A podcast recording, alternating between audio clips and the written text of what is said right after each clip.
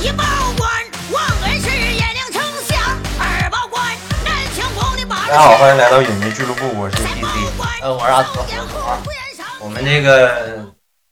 春节档啊，终于有时间，然后聚在一起录一下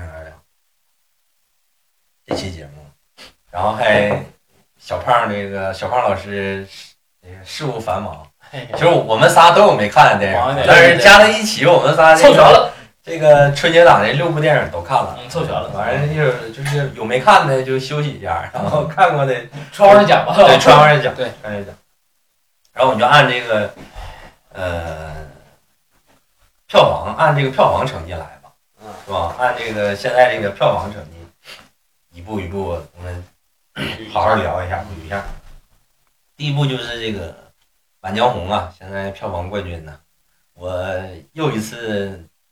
失算了，嗯呐，我春节的之前我说《流浪地球二》肯定是票房冠军了，然后没想到就被翻盘了啊！小胖老师先说吧，打个分儿，打个分儿，嗯必须打个分儿。嗯七分吧，嗯，我打七分，因为整体就是因为我比较看这个电影，我比较偏向这个就是节奏啊，包括就是像剧剧本这一类的，嗯，所以说我觉得就是编剧还是有点问题，然后这个整个台词也有问题。啊呃，然后很多一些细节设计，就是很多都是那种硬反转。嗯那所谓的硬反转就是啥呢？你拿观众当傻子嗯啊，所以说这点我是觉得有点不好的。至于为什么有一会儿咱再细聊，嗯，大概就七分儿啊。但是整体的效果就是说的张艺谋这片子还是大大的上面还是没没什么问题，嗯我觉得整体的质量还是可以，嗯就是有一些细节的地方，感觉还是有一点儿吹毛求疵的。嗯，铎哥呢？我给八分儿，嗯八分儿我的评价就是说，这个这刚开始我是当故事片儿看的，后来我觉得你就当个喜剧片儿看着挺好的，嗯因为我觉得他应该是也是和漫画合作的嘛，我对可能有些台词应该是还是受他的影响的，啊，所以说我看着感觉就是，我倒没都都我倒没被演《满江红》那个最后那个感动，但是我就觉得应该当个当个喜剧片儿看，就是不是喜剧片儿，当个贺岁档看应该还是可以的。我是这么理解的呃春节档合对对家欢嘛。对对，我就觉得这个还是比较比较符合主题 一点儿。嗯，我我基本上也就七分儿吧，跟小胖差不多。嗯，我是觉得这个片子嗯这确实是有点问题，这个一会儿再讲。但是我最后那个齐送这个几千军是齐送白杨红的，我还是挺感动的。啊，这个然后这个片子我是觉得，嗯小胖刚才说有几处反转确实是有点硬，但是整体上来说，小胖刚才也说，就是整体就是国师的这个节奏还是稳，因为你他这属于这个其实都可以算是这个密闭空间的电影，对他就在那一个大院里面，没有别的场景基本上，，嗯然后就就是就这几个人，而且他它是它是时间电影。对实时就是的咱说什么意思呢？就是说的，它整个所有的情节全发生在这个就是一个时辰之内。对，然后而且它这个整个它这个场分隔的特别清晰。你比如说，它有个镜头就是从一个人从一个院儿从一个空间进到另一个空间，那就是下一场。对，呃，所以说它这个整个呃整个结构还是比较严谨的，就是比较考究的，还是他嗯他小胖刚才说这一点，就是它是一个实时电影。对实时电影是什么意思呢？就是 你掐头去尾，它整个这他个是按故时间线来的。不，它整个这个故事是发生是一个时辰嘛，嗯就是两个小时，嗯，它对应着我们观众看的时候，这个故事基本上就是两个小时。当然，你可以看到它很多细节的东西。你比如说，它这个背景音，我记得好像唱了一个歌，但这个歌可能就是和这个整个场的设置，还有它整他个这这个个时间他设计是切有换的时关候系就就的。开始插那个嗯插那个音乐了。嗯他你像它每一次，你假如说它进这个音乐之前，它都会噔噔有有两个那就是意思就是前奏啊，打两声锣或者怎么样。对啊那个我估计就是就是和他这个就是时间时间线是就很很很贴的。你比如说一个时辰打一下，两个时辰打两下，嗯，这种感觉。然后它就是它，我我刚才说它这个实时电影这个概念，它这么做以后吧，它有一个缺点是什么呢？就是很明显的，就是你看这个电影没有任何的倒叙和闪回，就是它整个就是发生的是什么样的，就是什么样咱们的，需要回顾。它是没有任何闪回的，也没有任何的什么倒叙啊这种的，所有的东西全都没有。但是问题就出在这儿，对，这个一会儿我们可以放在后面讲。。然后就是刚才小胖刚才说的那个，他的音乐的配置，包括铎哥刚才提到的，就是说他每一次从那个有点像走廊那个地方走到另外一个院儿的时候，会有那个很明显的一个配乐。对，啊我但是感觉好像每段歌词都不一样，对是吧？应该都不一样，它但是是但是就是听不清。我还特意看了一眼片尾字幕啊，这个音这个音乐是韩红老师的团队做的哦，整个这个电影。然后这个是韩红老师他们团队第一次接电影配乐的活儿。啊，嗯然后这个它整体的框架是什么？是河南的豫剧。嗯，哦啊然后你会发现这河南豫剧 很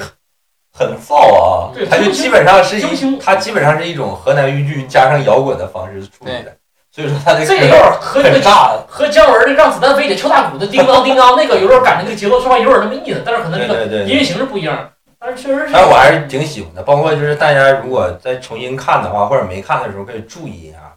就是他每一次从这个走廊里面去到一个大院的时候，嗯，你会发现就这一段情节是由谁主导的，谁就在前面走。对对，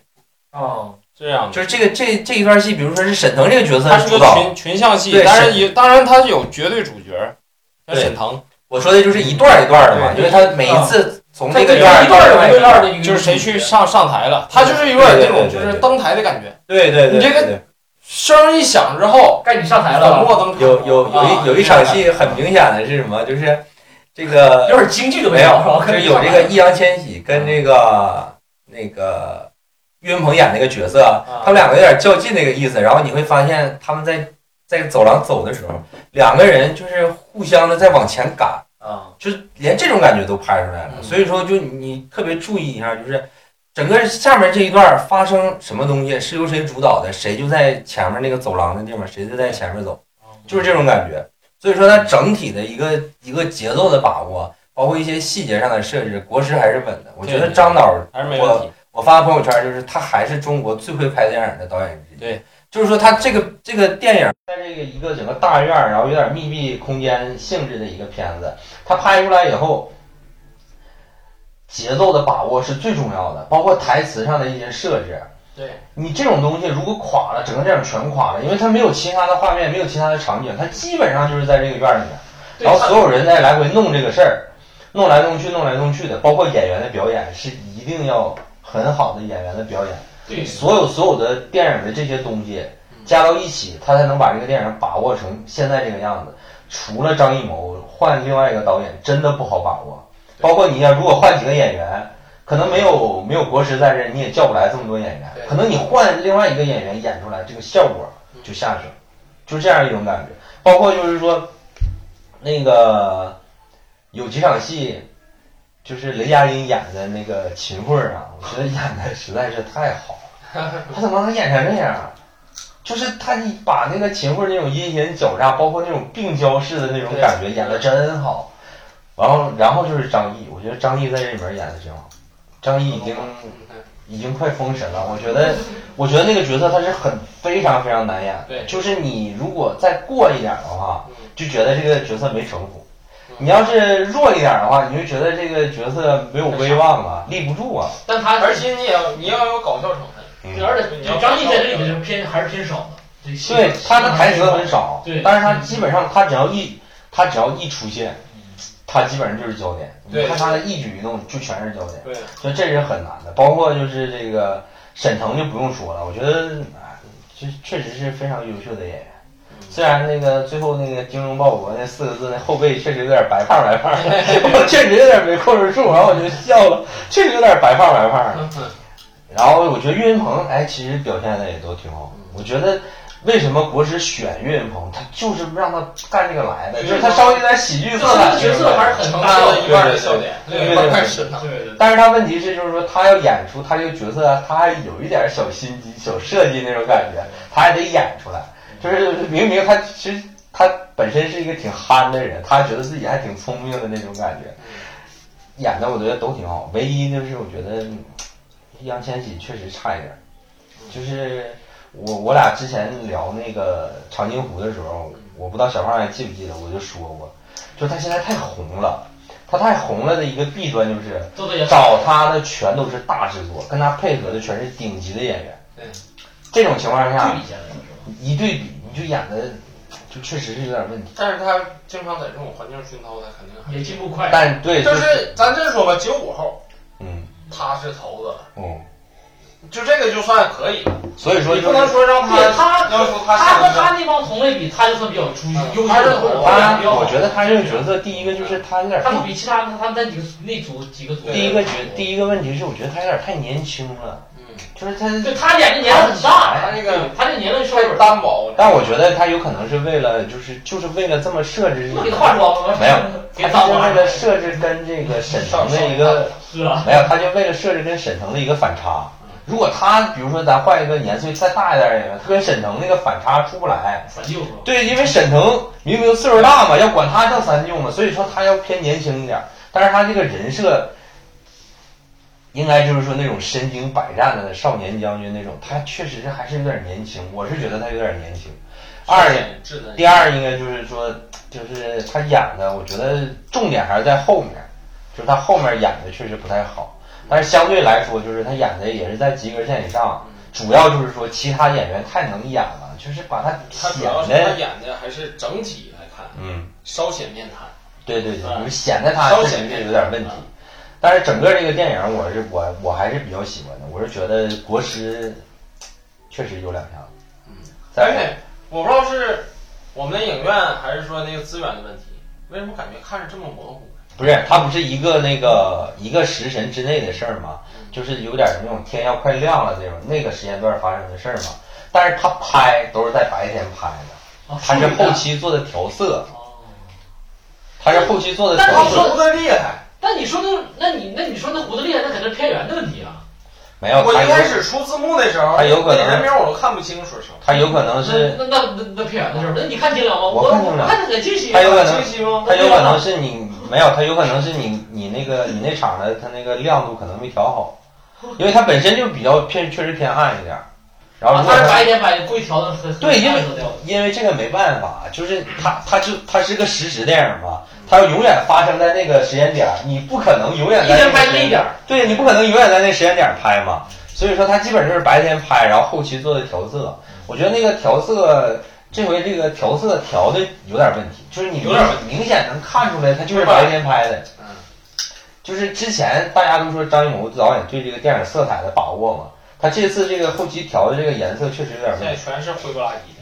全全片儿都是牛就肉 是你你没有颜色我你，你都不用多，你都不用说看过多少电影的影迷，就是你基本上你一打眼但儿是就后能来看出它来就这个亮了嘛，人后来它有就是天亮的一个过程嘛。这是后来啊哦啊，我对就说他前啊期前的期时候，是对他基本上都是白天后然后后期调的，因为你那个就是那个自然光啊，那个阳光啊，就是那个东西它不好调，就是很我觉得还是可能有点赶，为了这个大年初一这个 档期可能有点赶了，后期确实做的对，有点着急了，可其实能这些东有点西没太懂正常来说，一个拍一个片儿，女主如果说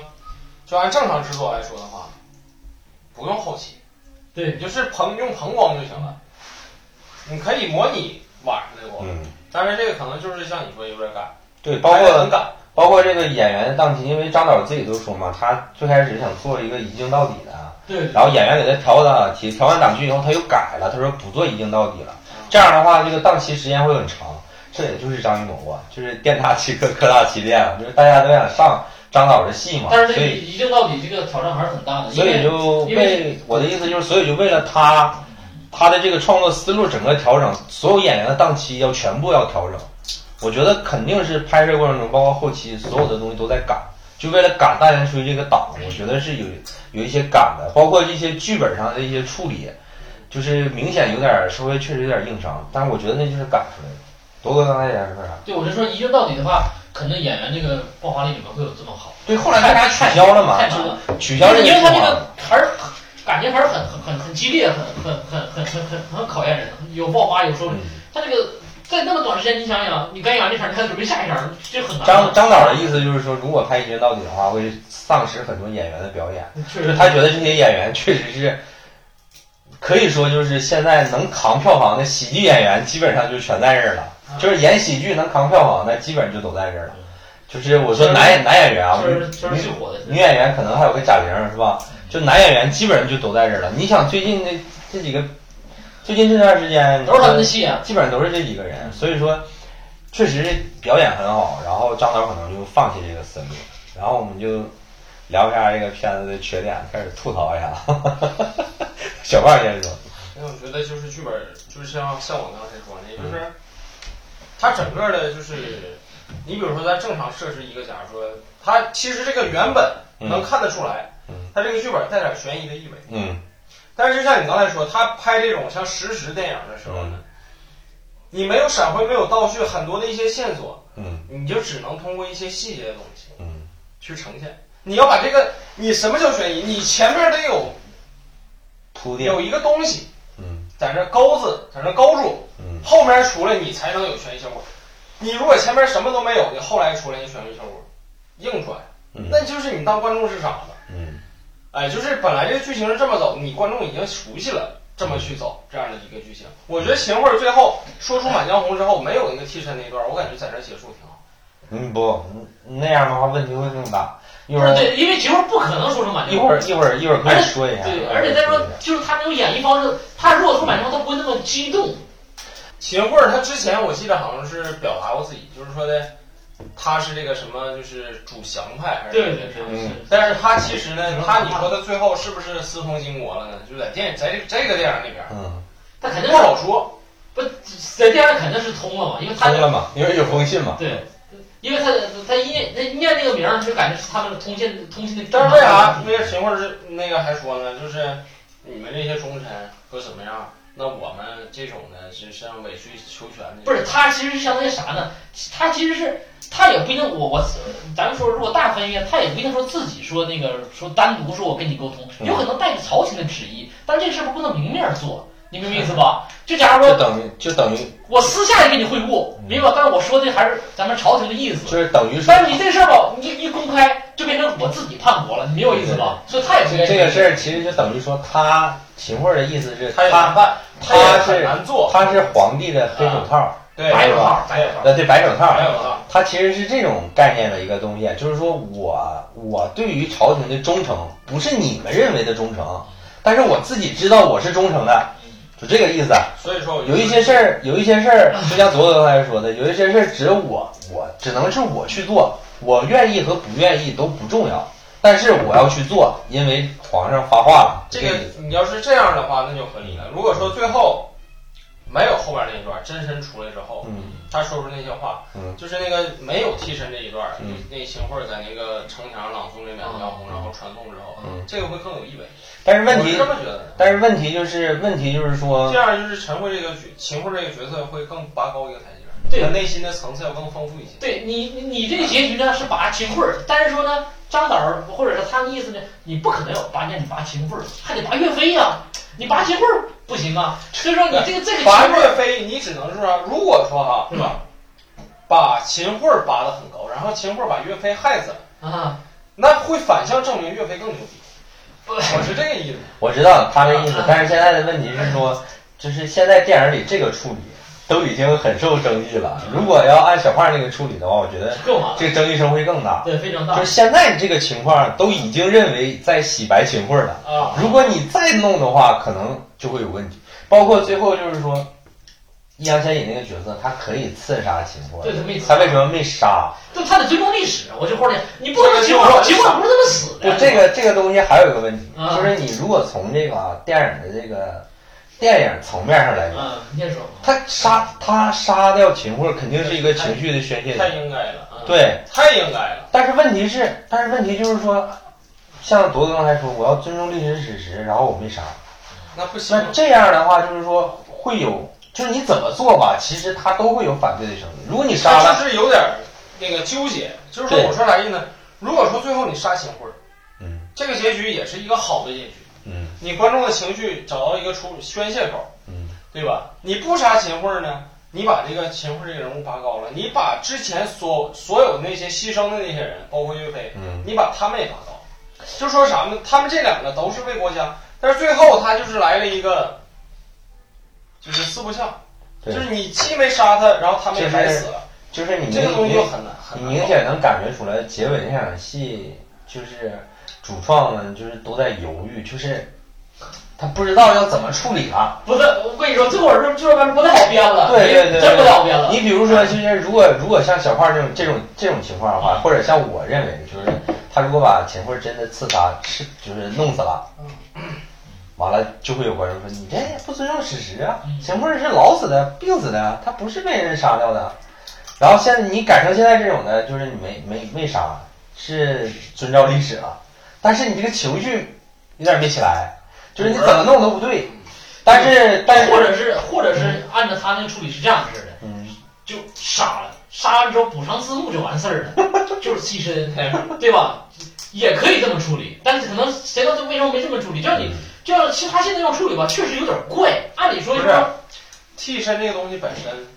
就是有点糊弄观众，对，那倒是，那你现在就之是前一点就是苗头都没有，哪怕一点苗头都没有。对，你突然来个替身，很很硬，对，我就觉得他很硬他这个替身就是为了解释嗯那场满江红那个戏，因为你想，如果是秦桧自己，他和岳飞，他不可能对对满江红背得那么看得激昂。他其实现在就是刚才小胖说到一个啊替点身，把这个和这个问题解决了，我背小对了胖。我小胖刚才说的一个点就是在在哪儿呢？就是说你这个替身一出现，就确实是有点问题。就是那你之前前确面实出现过，就是说一个拿一个假人不，他是属于替身的替身，他他现在问题是这样，就是哪怕用一个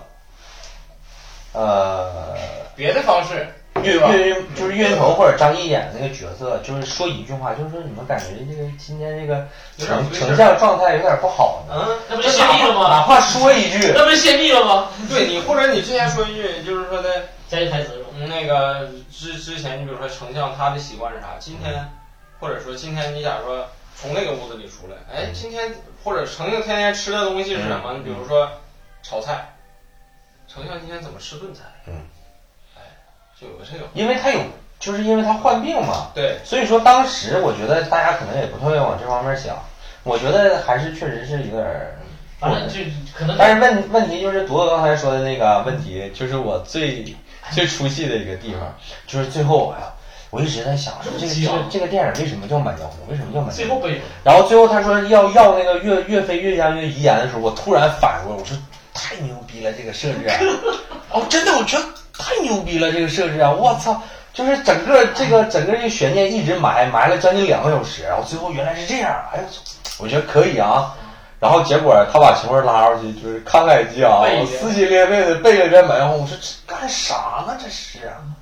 然后当时就蔫儿了，就虽然说那个就是当几几千兵士齐声附送啊，虽然说那个情绪有点顶，但我一直就是脑海感里觉有有哎点尬。有一个没有，我一直脑海里有个疑问，就是秦桧最多就把遗言给他说出来，他至于背成这样吗？对啊，所以说替身就把这个问题，就这个 bug 替身给补了，说白，因为要我说正对嗯对常对情况说对对，背就背了，他不会那么激昂，对对对吧？你这个包括那个真身，这我个还替身感觉是越加越一样背 的，你想想是不是这个道理？包括那个替身死了以后，那个真神不还踢他了吗？这你还仰天长啸，你还慷慨激昂。 但是其实就问题就是，反正我不知道别的观众，我是觉得就那个时候我就有点出了，我就觉得肯定有问题。所以说他后来替身的时候，我是觉得，哎呀，就是像小胖说，就有点糊弄了，就是啊，你就原来就是这样的，就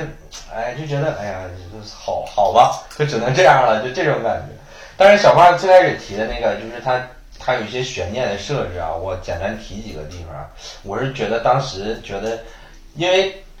你在看的时候，你不觉得那是一个反转，啊就是这个故事就结束了。等到你反转的时候，你再回想前面的剧情就不太合理。就是等你看完这个电影以后，你复一复盘的时候，你就会知道说哪儿哪儿哪个地方有问题。但是我觉得张导厉害就在这儿，就是说他前期的时候，你基本看不出毛病来。只有等说这个所谓这个悬念一揭开的时候，你就觉得啊、原来前面这个地方有点问题。他就是基本上而是且就是那个有个那个大头，嗯，他那个就挟持那个沈腾时候那段啊戏，啊，他在那挟持他嘛，嗯就他你会发现他们俩中间一点儿的那个迹象都没有，嗯，他俩就是不认识。到后来，我操啊，原来他是我 同伙，但能说一点反应没有？你哪怕给个特写，是不是？或者说怎么样，包括你去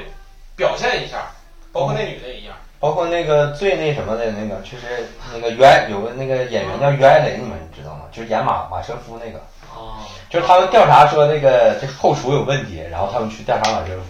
然后走到那儿的时候，然后那个易烊千玺那那那个人说我不进去了，你自己进去吧。我一寻思就有问题，你那他为啥就不进去了？那啊我这那意思我了解的越少，我越安全。那之前调查那几个歌舞伎的时候，你为啥要去呢？就你就他一说这句话，让沈腾一个人进去，然后就给那个镜头就开始拍那个马车夫，包括那小女孩，我就觉得完了，肯定有问题，他俩肯定是一伙儿的。然后整个的就是一伙儿的，就就明显就是为了反转而反转，就是你完全没有动哎机呀说他为什么易烊千玺演那个将军就不跟进去是为什么？换人话说，他可能就是把这些角色这个搞笑嗯给他搞得很脸谱化。嗯，在包括就是说那个就是沈腾跟他那个就是那个女主角，就就算是女主角吧，就这一个对，就是基本上就是一个戏份多的一个女生嘛。他俩原来是这个夫妻嘛，你会发现他第一场戏的时候就对这个歌舞伎一顿调戏啊，就是你明知道这是你老婆，然后你就那么多人，你就出戏一顿调戏，而且还调戏了两次。就是他第一次问的时候，其实你可以理解为他表表现一下这个人比较油滑，比较这个这个市井，比较无赖的那一面儿。但是他临走以后，他又调戏他一遍。就你明知道这个，你将来后来一揭晓说他俩是夫妻的时候，对我都我觉得有点过我分觉得他了。在搞笑就是这个整个元素哈，嗯他还是停留在那种就是打压啊这种有点缺陷或者说有点喜剧人物，集中在这个人身上。嗯但其实比较高级，你像是啥呢？是你这个场景或者你这场戏，它本身就是带有喜剧成分，带有一种荒诞的感觉。嗯，哎，你这个这个喜剧成分，它才是就是咱说的意思，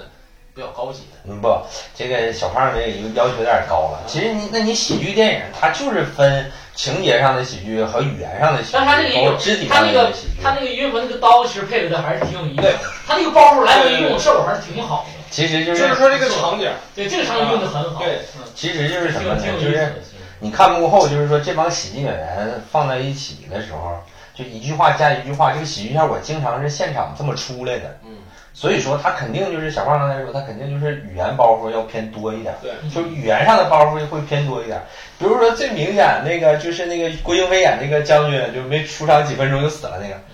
他说把那个这帮人拿下，然后那个张译说哎，然后那个将军说你哎什么？然后那岳鹏直接接一句哎你怎么了？不能哎你吗？就明显就是我看看那个花絮也能看出来，就明显就是现场碰出来的，就现场岳云鹏的反应就是这么接过来的，就是他说相声的嘛，就是把这话茬就接出来，包括沈腾也是，就是基本很多时候就抛那个那种现挂嘛，就是他就是这帮喜剧演员现场撞出来的。这有点像周星驰那个，你忘了《绝美直播馆》里的，我打你怎么了？嗯我就打你两百。张文石那个还是就是，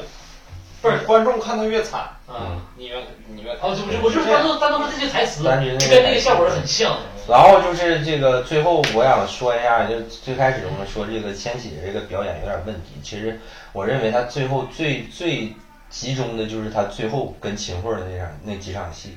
就是那个时候他要做一个转变的时候，你会发现他演不出太来，快了。他演不出来，他整个就是他这个到最后啊，他一开始，而且你发现他整个中间，他没有一个就是关键的一个道具或者一个线索，给他一个启示，把这个他这个人物做一个升华。嗯，也就是说，他没有经历什么就是实质性的一个就是打击也好，或者说一个奖励也好，导致他最后完成那样一个转变。他这个转变很突兀。你比如说他前边儿他那那么就是拿人命不当回事儿，生杀对，非常的就是严酷的那种。到后期，然后他一直你发现都是从就是这个沈腾死之前，嗯他一直都是一个那种就是很自我、很自私这么一个人，嗯就为自己的处境去担心这么一个人，嗯就是活在这个整个这个大环境里嘛，嗯，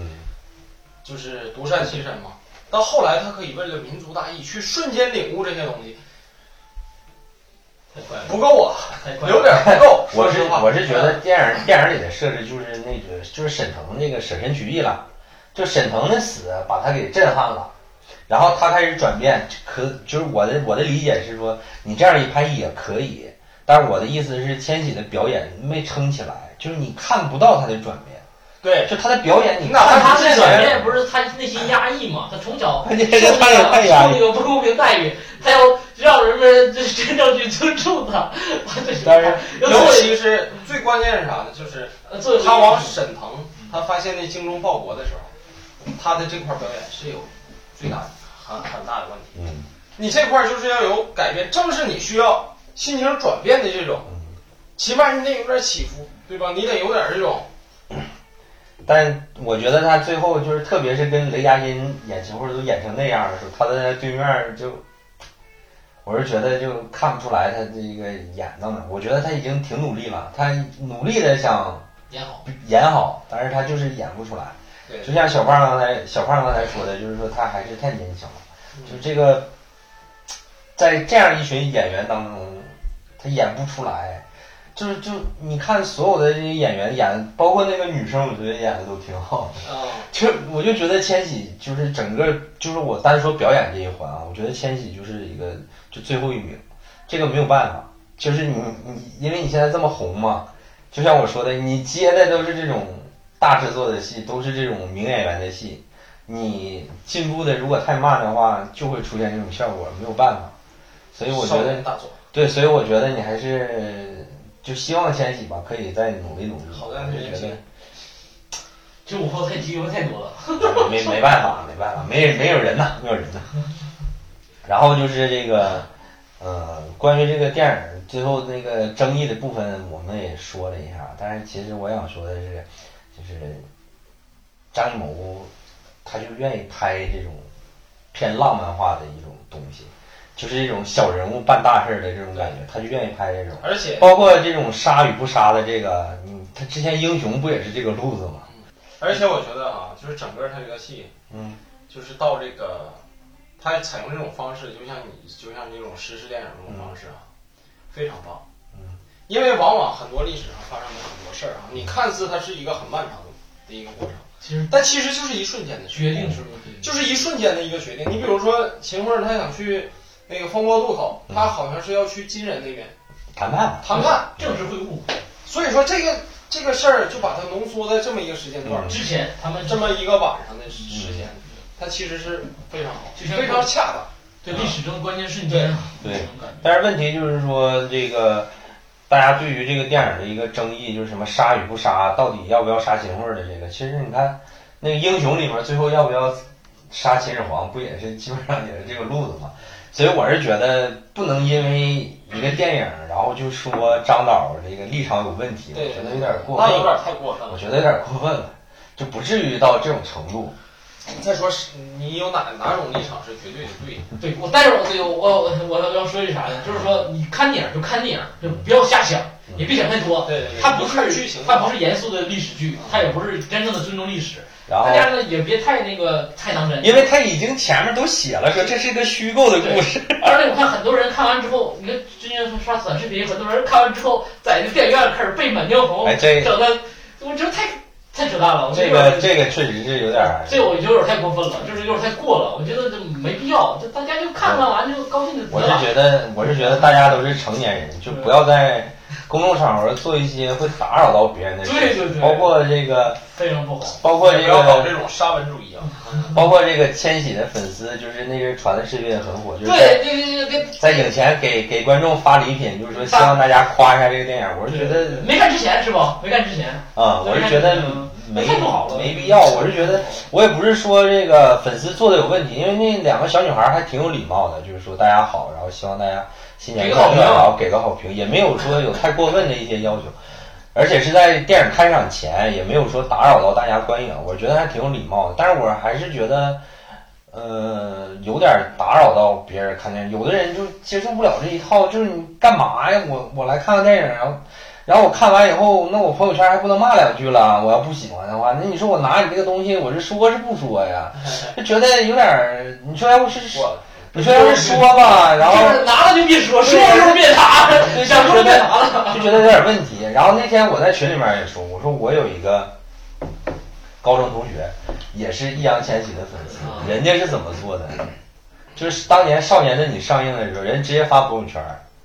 就是谁去支持一下易烊千玺的第一部电影儿嗯，然后你私信我，给你买我反我给你没有，我给你买两张电影票，啊，你要你啊，就去看，免费请你看，对我就请你去看，这样的多好啊！你说你这样的话，对，我拿觉得不合东西来。我觉得不合适，我觉得就是合适很多，我觉得如就果是说首映免费，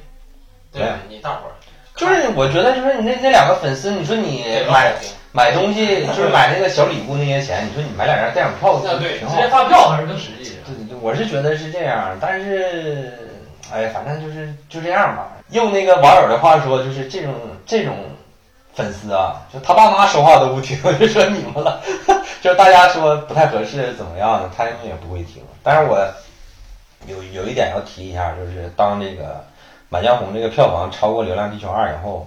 然后大家都说《满江红》这偷票房这个事儿，我就觉得就幕后又有资本，然后有什么推动啊之类的，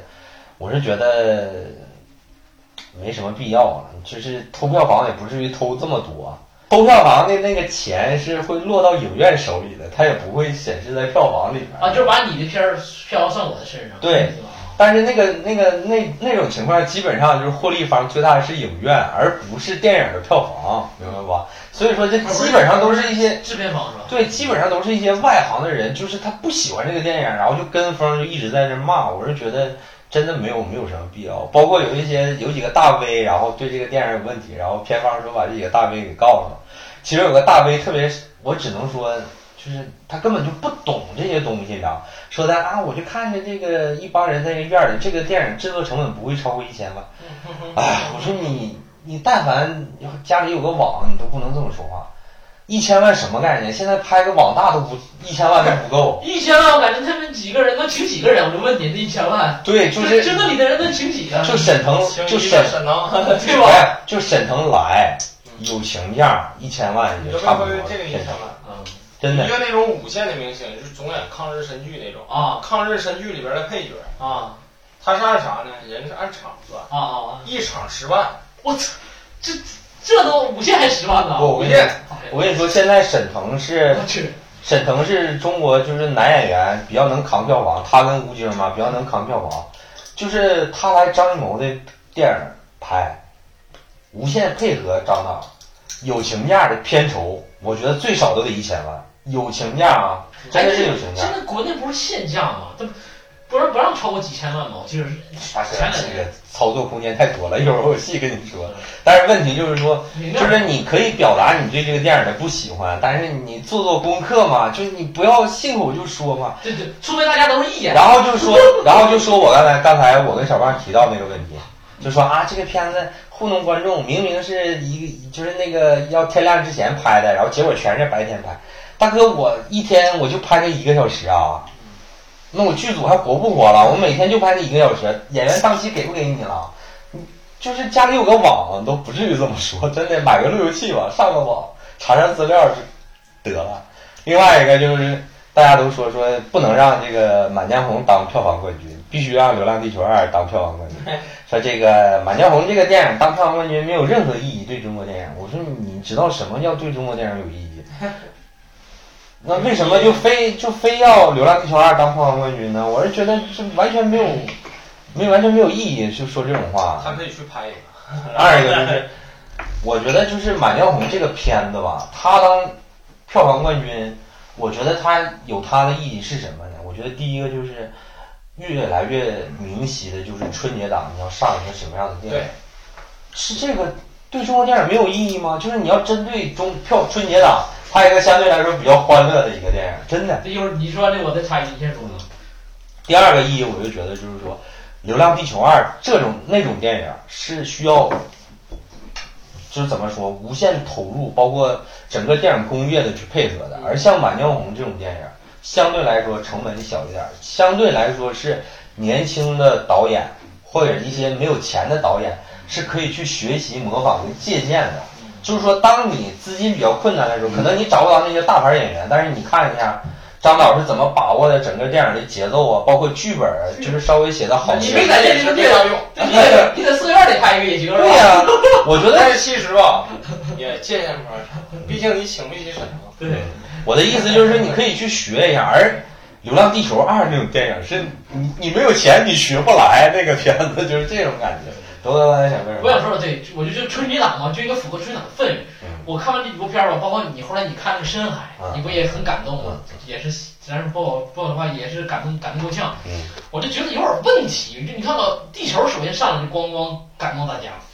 完了那个那个《满江红》吧，也其实也感动很多人，给大家整的很激激昂啊，啊就就就《满江红啊》，就民族大义干干出来了。嗯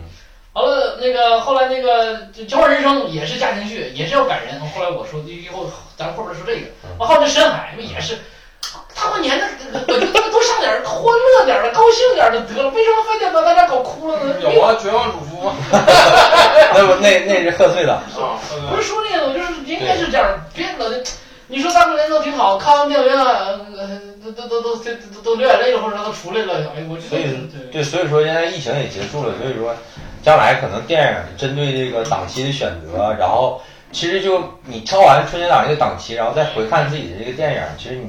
像铎哥刚才说，其实你就应该尽量去符合一下春节档这个合家欢这个氛围，这样的话你的票房成绩会好一点。这个我们一会儿聊到深海的时候具体再聊。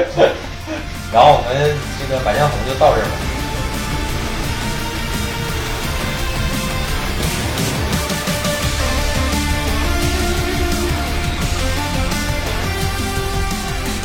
接下来就说这个《流浪地球二》吧，反正小胖先来，我当时就是八分儿，才八分，太抠了。觉得太猛了，我觉得那是九分儿。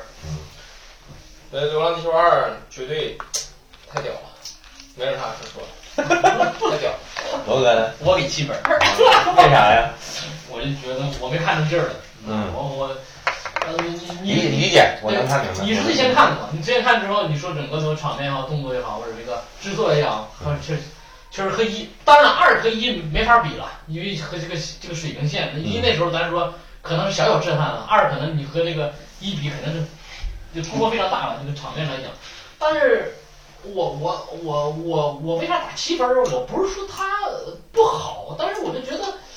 就是就这个科幻做出来的 效果。我这总感觉稍微差那么一点儿，嗯就是和那种真正好莱坞大片儿那种科幻的稍微差了这么一点儿。就是说我我不知道我为什么感觉，就是你就有有一刚开始就那个无人机乱战那一场，对吧？看着刚开始看着很震撼，后来我看的时候就有点儿乱了，有点儿太乱了，我就有点儿 有点儿看不下去了那地方，你知道吗？完还有就是稍微这个科幻有点儿，我我比较不喜欢一点儿，就是说科技都那么发达了，为什么还用电梯呢？ 我这有时候，但我不知道原著是怎么想的，我这点我也没搞明白。太乱了，就感觉有点像那个长长长津湖那个打炮那个，我知道哪个是哪个。对对对，就是虽然你是很科技的，对，你是很很很那个，后来后就是那场戏，那场是后应该是最宏大的一场了，算是就是那场乱无人机乱战和人类这个咱说那个飞行员那种乱战，不是就那个混战那场，那场应该是最宏大的一场了，就是场面最大的一场。完了，这就是从场面上，我就觉得是可能稍微还是，但是确实。我觉得他已经肯定肯定是能代表国内最最高水平了，肯定地球是代表这个国内这个目前吃的最高水平了。但我觉得可能是嗯给给点空间，我觉得应该还有机会。一骑绝尘的。啊，对，我觉得还有机会，还有还有再继续提高的机会了。而且对，完了，第第二个第二个就是说那个没打到，就是还是整个故事的事儿。嗯，就后来我觉得觉得，哎呀，这个有点问题。对有点问题。这个你科幻片儿嘛是，后来你说你这个归足到这个人类的我知情道感你上说，的啥意思。对对对，我就觉得处理的也是不太那么太细腻，有点儿，我觉得有点儿稍微有有有，就是有有他这个科幻片儿， 包括刘慈欣也是，他最后关照肯定是全人类对对对对啊、他不会去过分拔高某一个集团，或者说嗯贬低某一个集团。对对，呃，你整个情就是你一个片子的，就是情感的一个就是共情点，你要放在全人类上，嗯，而不是把这个共情点放在就是呃，当然也可以，你说你对 吧？体现咱们中我国，多么牛逼或者对是对怎么对样，对。但是还是稍微收敛一点会更好。我就你这不要把这共情点放在啊，上多少分？马上他妈的发射了，完了，就不差差就中差国不会绝掉对链不会迟到。哎呀，这个有啥意？你把这个不是，就最后刘德华那场戏，嗯我觉得很很很大的一个失误。没有必要。你把这个最后一分钟营救，你把这共情点放在这上，浪费了很长时间呐。对，真的没有必要我。是觉得，我是觉得已经可以了。超级期了是吧？我我打九分嘛，因为我是缺血党第一个大年初一就早上起你看来最，早的嘛，早上起来刷牙洗脸，饭都没吃我就去了对，，早上九点看的最多。早的一个，我看第一场嗯，几呃十几号人吧，反正是，反正是我只我我先说一下效果啊，嗯，就是我觉得他为了符合这个春节档吧，就放了一些笑点，尤其是前期这个吴京跟那个韩朵朵求爱那一部分，包括他们那个太空训练一些部分，什么呕吐啊什么之类的，就是该笑的地方都笑了。就是我旁边的观众都笑了，但是我本身来说，我觉得有点尬， 但是该笑的都笑了，就是其他观众该笑的都笑，然后该哭的地方也都哭了，我就听见有擤鼻涕的声音，然后哭的声儿。但是整体上来说，我是觉得这个如果说一呀、就是如果说《流浪地球》一啊呀、可以达到拍完以后，就是这个郭帆啊，在这个全球，我们把视野放到全球啊，全球拍科幻片的导演，如果坐到一桌，让郭帆上桌了，说明什么呢？就是还照顾照顾你，说中国这个科幻电影拍的不容易啊，给你点面子。但是当郭帆拍出第二部的时候，我是觉得郭帆完全有资格跟所有的导演坐在一桌上了。就是就这大种感门一刮一踹，让不让我进，对，就是这评种委感觉都。得给面子。就是这种感觉。所以我非常夸张的出来以后，在群里面说，我说以后国产科幻电影的教父就是郭帆了，有点夸张，但我觉得郭帆导演确实非常非常可以了，就已经怎么说呢，就是。他基本上就可以，我觉得就是教父了。以后后人所有拍的科幻电影都站在郭帆的肩膀上，我就完全可以这么说。那你你觉得是郭帆的问题呢，还是说这个资本的力量呢？这个电影是这样，你觉得呀？这电影就是你明明显能看出来，一拍一的时候挣钱了，然后郭帆就是第二部的时候有钱了，该花的地该花钱的地方就给你花到位了。就是我觉得在特效场面上，一些技术层面上的东西没有什么瑕疵了。如果你有观众觉得还有瑕疵的话，我是觉得有点儿太较真儿了。我是觉得基本上没有瑕疵了。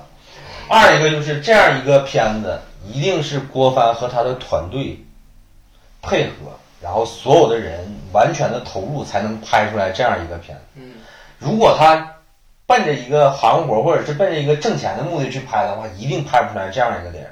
所有剧组的人员一定都是就是为了要拍一个牛逼的科幻片儿来二，三年做是中国科幻元年，真的是。科幻电影或者说叫科幻影像，你说一九年就是元年了，到你这儿又元今年年了。三体出来了，原因是吗？其实我是觉得，就是真的已经非常可以了。然后里边其实铎哥为什么会觉得有一些地方看的有点乱，就是它信息量太大了。对，这个片子其实信息我量太大。我是觉得严格意义上来讲，它不适合春节档。但是问题是，它这样一个体量的大的片子，它一定要在春节档这样一个能够攫取更多票房的时候来上映，这个是很正常的。但是问题是，它这个片子的信息量实在是太大了。就是空战的时候看的确实很爽，但是就像小胖子来说，你都不知道谁打谁了。就是啥呢？它信息量大会产生一个啥问题呢？它要保证起码得有百分之三十的时间嗯，是展示场面，对，因为像这种片儿，你如果不展示场面，你是完全没有办法的。嗯那你一边儿你要承载这么多的信息量，嗯，一边儿要展示场面，那你肯定中间有很多的一些你像文戏的一些东对，西，全部压缩。肯定会会压缩很多。包括所以说看着就你文戏这一块儿，可能看着就不是那么太顺，嗯包括很多观众，不是是没看明白，嗯。挺爽。对，包 包括它里，包括它里边还有一些这个专业名词，然后一些乱七八糟的东西。但是就像铎哥刚才说的，那个电梯，铎哥刚才提到那个太空电梯，其实小胖说这一点非常对，就是如果我们拍一个正常的生活化的剧，电梯就是电梯，你不用任何的介绍。但是你注意他拍太空电梯的时候是怎么拍的，要先介绍一遍这个是个什么原理，然后怎么升上去，然后到了高空以后这个温就度太很高，快节奏，对就这种东西，就像这种大段台词去解释一个事儿，这种是最败节奏的。对，啊，但是也是没有没法办，法因为你看不就明就白。科普是吧？对你硬科幻就是要这种的，包括比如说升到半空温度太高，要怎么释放冰冰盾，然后怎么跟那个太空的那个航天站，然后做对接，什么乱七八糟的东西，它全部都要给你介绍一遍，然后你才知道啊，这个太空电梯你是什么样。像，如果你也可以不介绍，像诺兰《信条》似的，你不介绍， 就更更这一乱说了，就更乱什啊了，么他妈玩意儿，什么就更乱了。所以说，所以说它整个这个节奏，包括它其实是三个主角啊，嗯，就天龙八部嘛，三个主角， 就是那个吴京、刘德华跟李雪健老师三三个主角，它其实是三条线呀、就这样一个电影，三个小时，其实还是没没有讲的太李明雪白，健，真的是没有觉得讲的太明白。李雪健，他不是应该严格意义上来说，他就可以不算主角。不是啊我的意思是，他们三条线，啊，对，就故事线是三条线一对一起在走的，是对这种感觉的一个东西啊。然后你就发现这刘德华吧，而且他主角正常来说吧，你起码第一幕要给他个出场，嗯你得有点他那事儿，嗯嗯对吧？你比如说《数字生命》一开始，人们感觉哎，这反派就是那博士，嗯完整半天，后来刘德华出来，我操，他才是啊， 很跳嗯。啊，所以说，当他当他三条线一直在推的时候，你就觉得这个信息量太高了，包括有一些叙事上的压缩，啊就会影响到他这一点。但是，我觉得郭帆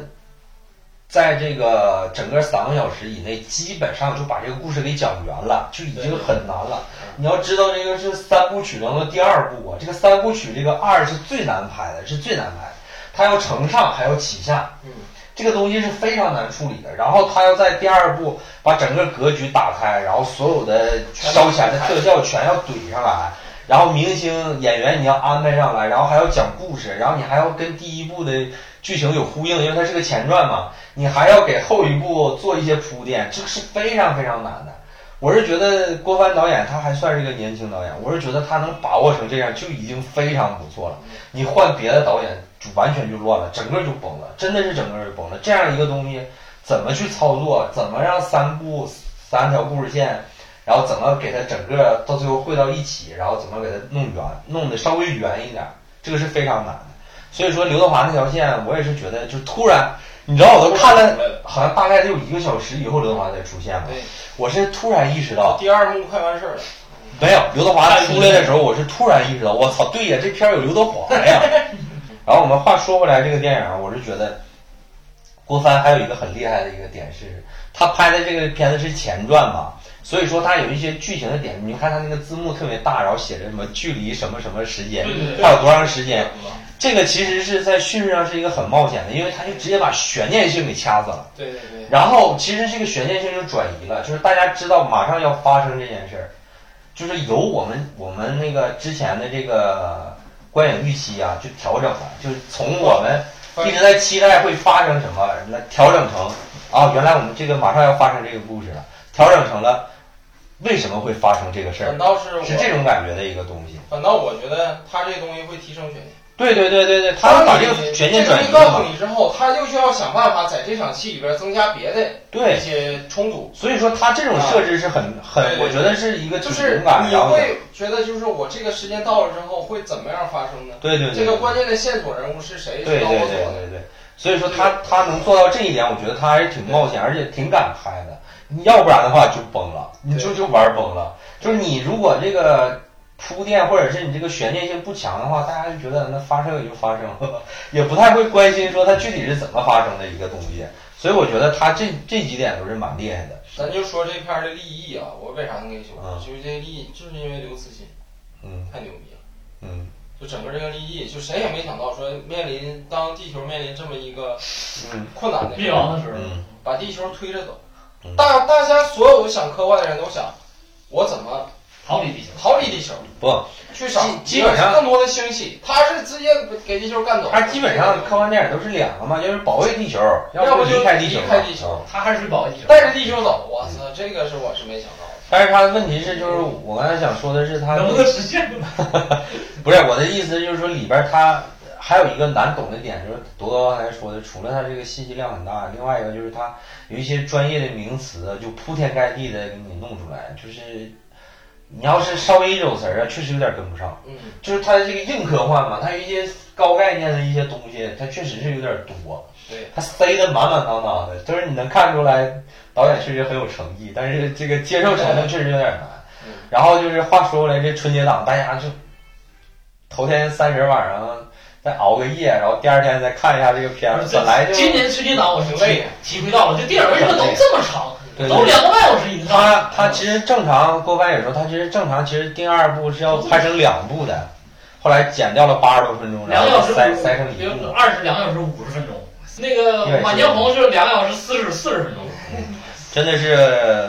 我觉得我是觉得就是《流浪地球二》能拍成这样就非常不错了，就是他肯定也是带着第一部的压力，大家都把这个希望寄托在郭帆身上，然后郭帆能够顶住压力，然后真的是。我出来也说，第一部真的是挣钱了，你明显能看出来第二部有投资了，该给你上映的东西，各种大场面全给你怼上来了。然后小胖刚才说到立意，我是觉得他整个这电影除了《流浪地球》这个立意以外，他其实更多探讨的还是这个数字生嗯命人人类没有就是人类命运共同体的这这这一点。我觉得他侧重于还是要聊我觉这个得没，拍出来，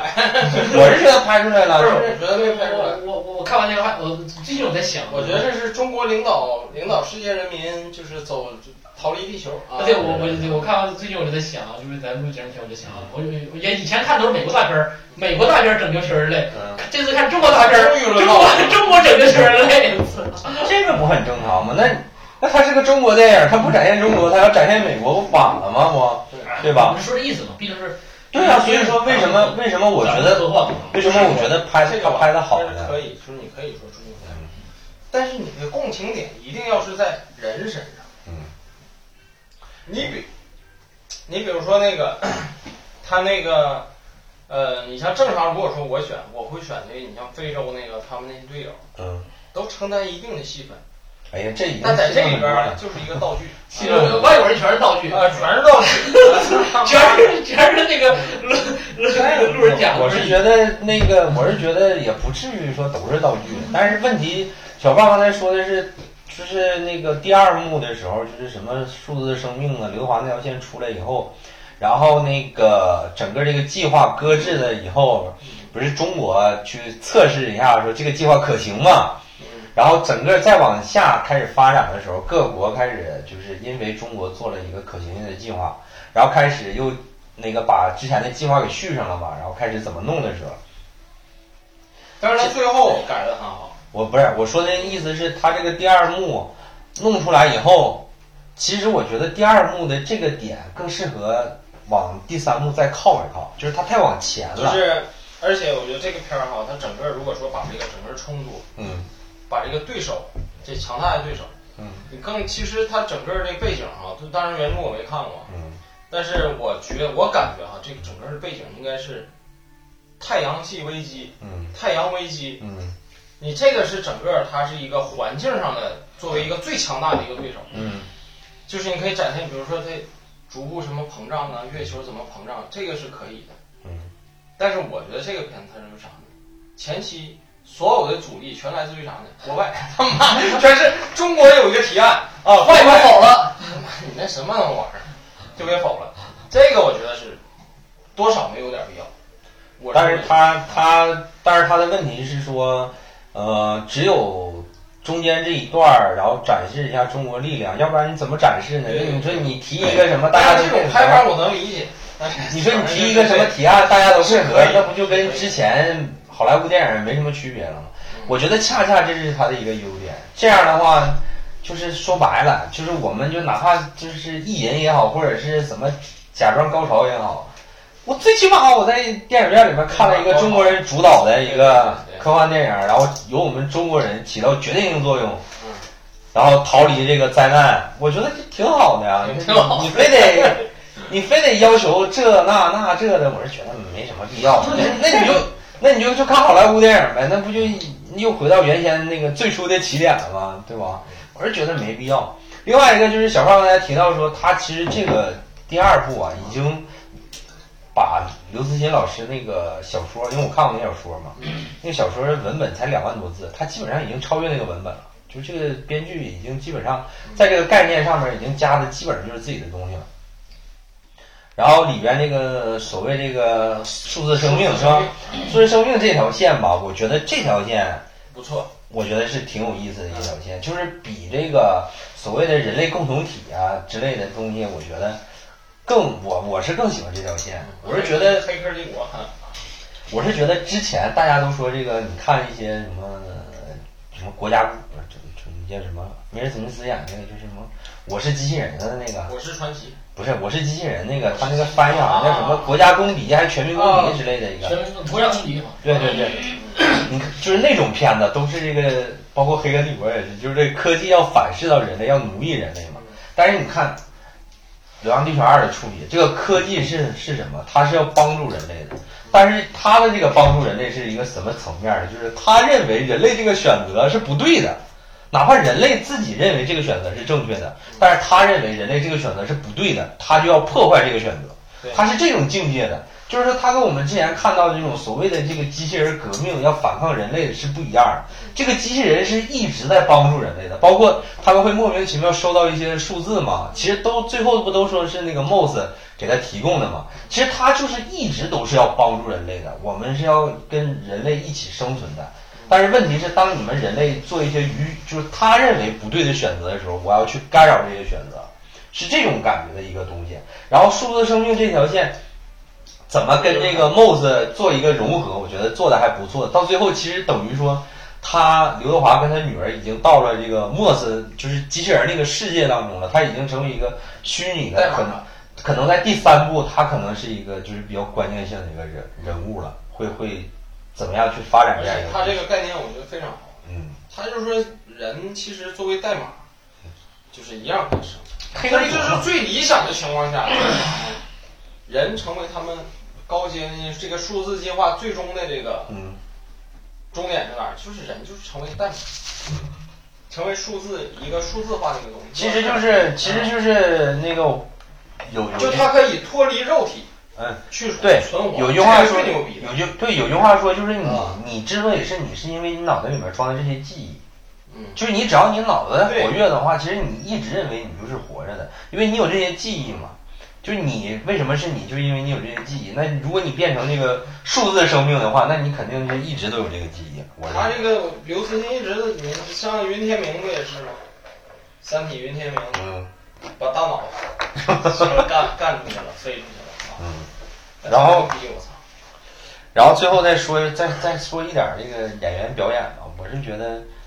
流浪地球》整个这个这个电影啊，因为它有第一部的成功嘛，然后第二部有投资，包括什么刘德华呀，包括吴京啊，就这些人加到一起，我是觉得他是整个这个春节档所有演员基本上没有太拉胯很明显的一个电影，就是他所有的因为他整个所有的注意力全集中在场面上了，但是他演员表演还是够，对，嗯还是够哦的啊还是可，以，还是可以。嗯包括就是李李雪健老师的表演，那就是场面啊，然后刘德华，我觉得刘德华演的演的非常好。是是是，呃，吴京，我是觉得他就是已经超常发挥了，我是觉得。一贯表演啊，但是里边沙溢，我觉得哦，沙溢演的真的挺好的啊。最后那个他是来搞笑的嘛。超头 超头盔那两下，那个那对个，对最后他们在那个执行那个核弹任务炸月球的那那那个那场戏，然后那个伏笔回收的真巧妙啊！哎，我真没想到，我说，哦，这个东西在这儿把这个动作回收一下，我太，当时真的确实挺感动。然后包括什么五十岁以上的初恋的那一段儿，其实沙溢演的挺好的。挺好。然后就是那个有有两个对于我来说挺挺惊喜的，第一个就是李雪健老师的那个声音，拿 AI 就是拿技术给还原出来了，就是他因为他那个他好像是嗓子有咽喉问癌啊咽喉有问题嘛，就是喉癌之前那个预告片儿是用的他原声，然后大家都说他这个台词确实有听不清，不是听不清，听着确实难受，就是有点刺耳朵那种感觉。然后这一次就是完全就是修复出来，而且跟李雪健老师本人的声音真的很像。啊，很像。我觉得真是科技带来的这个变化，我觉得在《流浪地球二》最明显的变化就是帮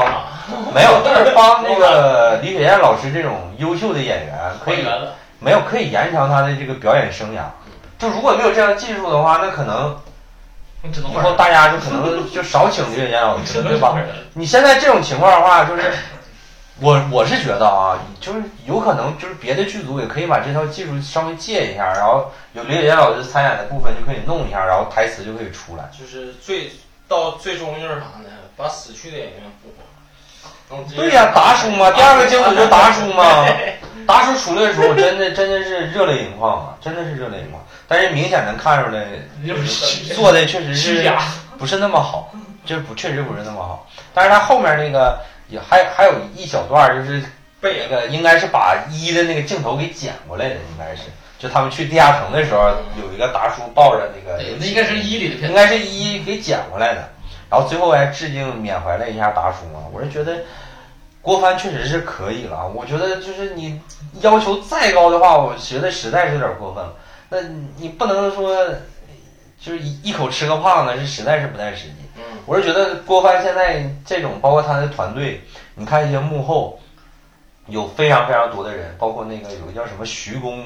徐工什么产业的一个什么呀，就是免费借一些车呀，然后一些就是重重工业的一些各种各样的设备都是免费借给《流浪地球二》的，就是为了让他们拍好这个电影，都是喜欢科幻的人，包括他片尾字幕你们都没看吧，就没有这种习惯。你看一眼那个片尾字幕，他请了非常非常多的那个就是科学家，就是那种科幻顾问。我看那个有有一个采访，就采访到其中的人，他就说我们这些人都是小时候就是科幻迷，然后《流浪地球二》有这种需要，需要我们来，都是免费过来的，就是为剧组提一些意见。包括你比如说要炸月球这个事到底可行不可行，都做过一些非常严谨的一个统计，就是说到底这个核弹怎么分布，不是说编剧坐坐坐在家里面就能硬写出来的这种东西。那叫什么扭什么象阵，对，包括就是有一个科学家提出一个一个点，其实就是就是你会发现他第一幕的时候，沙溢跟吴军初恋地点发生在哪儿？在嘉鹏，他们拍其实在青岛拍的。然后有一个科学家跟他说：“你这个电影的画面那个太阳光照射的角度不对，因为它不是一个一一嘉鹏是国外国嘛，所以说它这个角度不对。”后来他们剧组弄了非常非常多的那个吊灯来改变这个光的这个折射的这个角度。角度，就是严谨到这种程度，包括他预告里边有一个那个飞机起起来的那个那个镜头，有一个就是那个所谓的就是那个他们有个飞机爱好者呢，就研究那个战斗机爱好者有一个那个群，然后有人就在郭帆那个微博底下留言说你这个飞机不对，它起飞的时候那个喷射的那个样子不是这样的，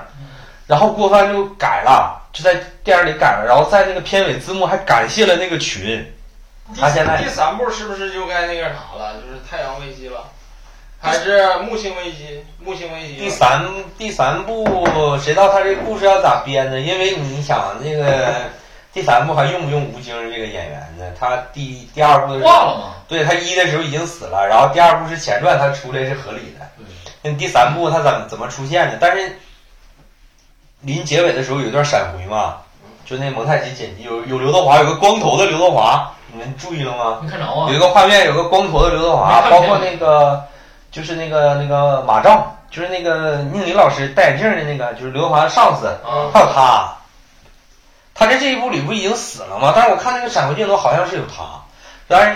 不太确定啊。但是有那个李雪健老师，就是老年装，戴个眼镜，有一个特别特别苍老的一个一个造型。那那也没问题，他只要是那个在数字上去了之后，你撞机器人，哎他拷贝不就哎完，事儿了吗？你你你们觉得有没有可能？其实那个就是宁理老师演那个，就是那马照，他其实他也有数字生命的一个备份。你注意，就是在那个月球上面，他们写遗嘱的时候不，是，他不说他销毁自己的了吗？不，你你注意看他写遗嘱的时候，他画了一个这个无穷的这个这个无穷大，啊这个图，哦他可能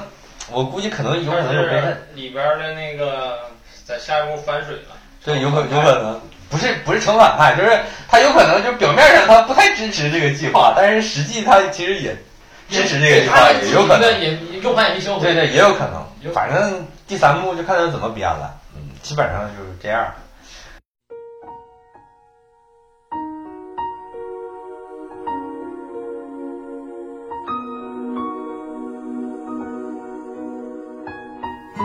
接下来继续聊这个吴宁，吴宁因为小胖没看啊，就我跟铎哥主主要聊一下，铎哥先聊一下吧，打个分儿的话能打几分？无名，我觉得七八分儿是有的，嗯，我高点儿给八分儿吧，因为确实是嗯我个人感觉啊，这个春节档这几部片儿，如果让我有机会再二刷一次，我可能就选无名了。虽然我就看了四部，对吧？我看了四部，呃，地球、满江红、无名，还有那个深海，呃，交换人生，深海没看，上海我没看，没看上，嗯没，看上，嗯。拍片儿很少，没看上。如果让我看的话，肯定我如果再选的话，我我可能二十万的话有，我就还想看看《见无名》啊。嗯嗯，整体来讲，我觉得这个东西，我觉得那个我看的是这种感觉，它是拍出来了。但是说，就像后来你也说，它可能剧本上啊，或者它剧情上，可能稍微有一些这个这个不太符合逻辑的地方，或者是可能电影没说清楚，可能没解释清楚，可能稍微你要是细品的话，可能是有一些可能说，可能感觉会出现矛盾的地方。但我觉得整体来讲，因为它那个它的整个大背景那个年代是比较混乱的一个年代，它是多方势力嘛，嗯呃，有有那当时有日本侵华，完了还有那个汪伪政府，还它有四四个时间点来回跳嘛，对，还有蒋介石，它多方势力，多方人物代表。确实是后来我看完之后，又稍微补充点背景资料了解了解，要不然的话，感觉看着好像怎么两个中国人啊又又又怎么怎么样，又不是一个组织，又不是一个是吧？又嗯，不是一个那个那个那个一个指令了，就是它的后面还是有各方势力、各方政府那时候在一个那个那个大背景之下吧，反正是，完了还有对，再加上一个共产党是吧？共产党的咱们说那个潜伏人员，还有共产党，这就属于四方势，属于四方势力在在里面。它应该就是日日方，对，然后有那个汪精卫的伪伪政府，那是那是一个，有一对个，，然后还有老蒋，有一对个，，然后还有共党嗯共产党四波，还是这个这个这个是人员还是挺挺错综复杂的，确实是。完后来反正是大揭秘，这我就不揭秘这个结果了。没看的大家有有时间还是看一看。反正唯一吐槽的一点就是春节期排档排片实在太少了，就是确实不因为因为不卖钱嘛，确实对这个片儿不太友好，就是想看的就挺费劲啊，就得就得找一些小影院了。大影院是万达没没看上，我操，我只能去小影院看了。我你说吧，嗯，对，谈主要谈它主要就是因为它不卖钱嘛。嗯。那他为啥拍片少？就因为他不卖钱嘛。嗯其实他这个片子，我觉得就是之前我不知道铎哥看没看过，他有一个预告片儿是什么的，最后写的什么超级商业片儿，你看你 看那预我告我我吗？看了预告，但没看这个超级预那个这就个在最后，然啊后有一个那什没么看超这个，就写了啊特别大的五个字“超级商业片儿超级商业啊”。然后其实就是这个程耳导演的一个就是自我的一个嘲讽。啊其实这个片子就是，你从宣发的角度上来讲，就是你也很难怎么跟观众推荐说这样一个一个一个片子，嗯因为它是需要你这种就是细细的这个品味的一个片子。嗯嗯它其实我觉得就是今年的一个趋势，就是说。嗯呃，要为这个春节档而考虑，就是说，它不是说什么样的片子都适合春节档，嗯来上，所以我觉得《无名》这个片子它就不太适合在这个档期，嗯因为这个片子其实整体的调性就是偏比较冷一点这种感觉的对嗯一个东西。阴郁阴暗我我要是打分的话，我感觉能给到七分吧。我觉得是这样，就是说，那个我们之前一直看这个程耳导演的一个片子，包括什么《边境风云》，然后他最出圈的就是那个《罗曼蒂你克们消消防亡史史》呢？对，那个片子，其实当年上映的时候票房也不好。但但是后来的哦口碑起来了，对他上了流媒体以后，大家都说这个片子拍的拍很得有好味道的那种感觉。嗯对，然后大家看这个程耳的这种导演风格，他就是这种风格的一个。嗯如果你看过这个《罗曼蒂克》的话，你就知道他无名他也基本上就是那种风格，嗯他就是这个那个影迷经常这个开玩笑啊，就说程耳就是这个昆汀加王王家卫的这个感觉， 他就基本上就是这种感觉，就是这种非线性的叙事。嗯，然后给你剪一个故事，给你剪得很碎，嗯然后这个画面呀、它的摄影、它的构图，嗯就像王家王家卫那种风格，就很唯美的那种感嗯觉。但是我是觉得这个片子整体还是就是成耳的那种风格，嗯但是唯独就是说，它这个故事确实是有问题。这个故事，嗯呃，包括我刚才说它四个时间点来回切嘛，嗯，其实《罗曼蒂克》也是好几个时间点来回切。我们一个都忘了，你接着说。对他，比如说这个，他把一段情节就是往后挪啊，嗯等到后期的时候，你才知道哦，原来紧跟着之前那段情节发生了什么。嗯但是它不是非线性来过来的嘛。嗯，但是这个片子的剪接，我是觉得有点问题，是我没太理解他为啥要这么剪。嗯因为你看《罗曼蒂克》的时候，他最起码，比如说他会先把一小段故事讲完整，嗯然后他接下来的一个紧接着这段故事发生的东西，他给它挪到后面嘛。嗯比如说我们正常就是 A B C D 就是这么拍下来、嗯演下来，但是它比如说 A A 之后就是 D 了，嗯然后那个 B 呢会放在 D 的后面，这样的话你就对 A 做一个补充嘛。嗯但是它每一段儿其实它相对来说是比较完整的。嗯，然后第二个就是它的补充的这个意味，要不然就是对之前情节的一个拓展，嗯要不然就是一个悬念的一个揭开，它其实是这种感觉的，就是说它的剪辑是有一定思路在的，不是说随便的就给它剪碎，然后拼到一起就是那么弄的。嗯但是这个片子我有点没太理解，它剪剪就是剪辑的那个四个时间点来回跳，它的意味到底在哪儿，没太看出来。然后另外一个就是那天我看完那个电影以后，咱们在群里面说的，我就说他这个故事肯定是被改过。嗯然后我也是看完电影以后又查了一些新闻，包括这个梁朝伟的一些采访，也证实了，就是他确实参与过补拍。哦，他确实参与过补拍，包括这个大鹏他那个采访，他也参与过补拍，哦也就是说他杀青以后后期那他这又参与个那他参与这过变动还是补挺拍大的，应该对，嗯所以我就觉得这个故事肯定是改过，就是最明显的一个一个问题就是，那个我们在群里也讨论过，就是这个王一博这个角色他的一个立场问题。我是觉得他不应该跟梁朝伟那个角色是同一个立场的，嗯就是以现在这个呈现方式来讲，就是他俩是同一个立场的嘛。嗯嗯，就是最明显的就是那段他们两个就是那段决斗最喜欢，对打嗯打的很很激烈的那场戏，其实那场戏拍的也很好，但对是问上题但是问题就是如果他们两个之前见过面，而且是同一个阵营的，他俩为啥要那么打？就真是往死了打。然后我看过这个程耳导演的一个采访，说这个他在这个打戏里面给了几个呃偷窥视角的镜头，也就是说。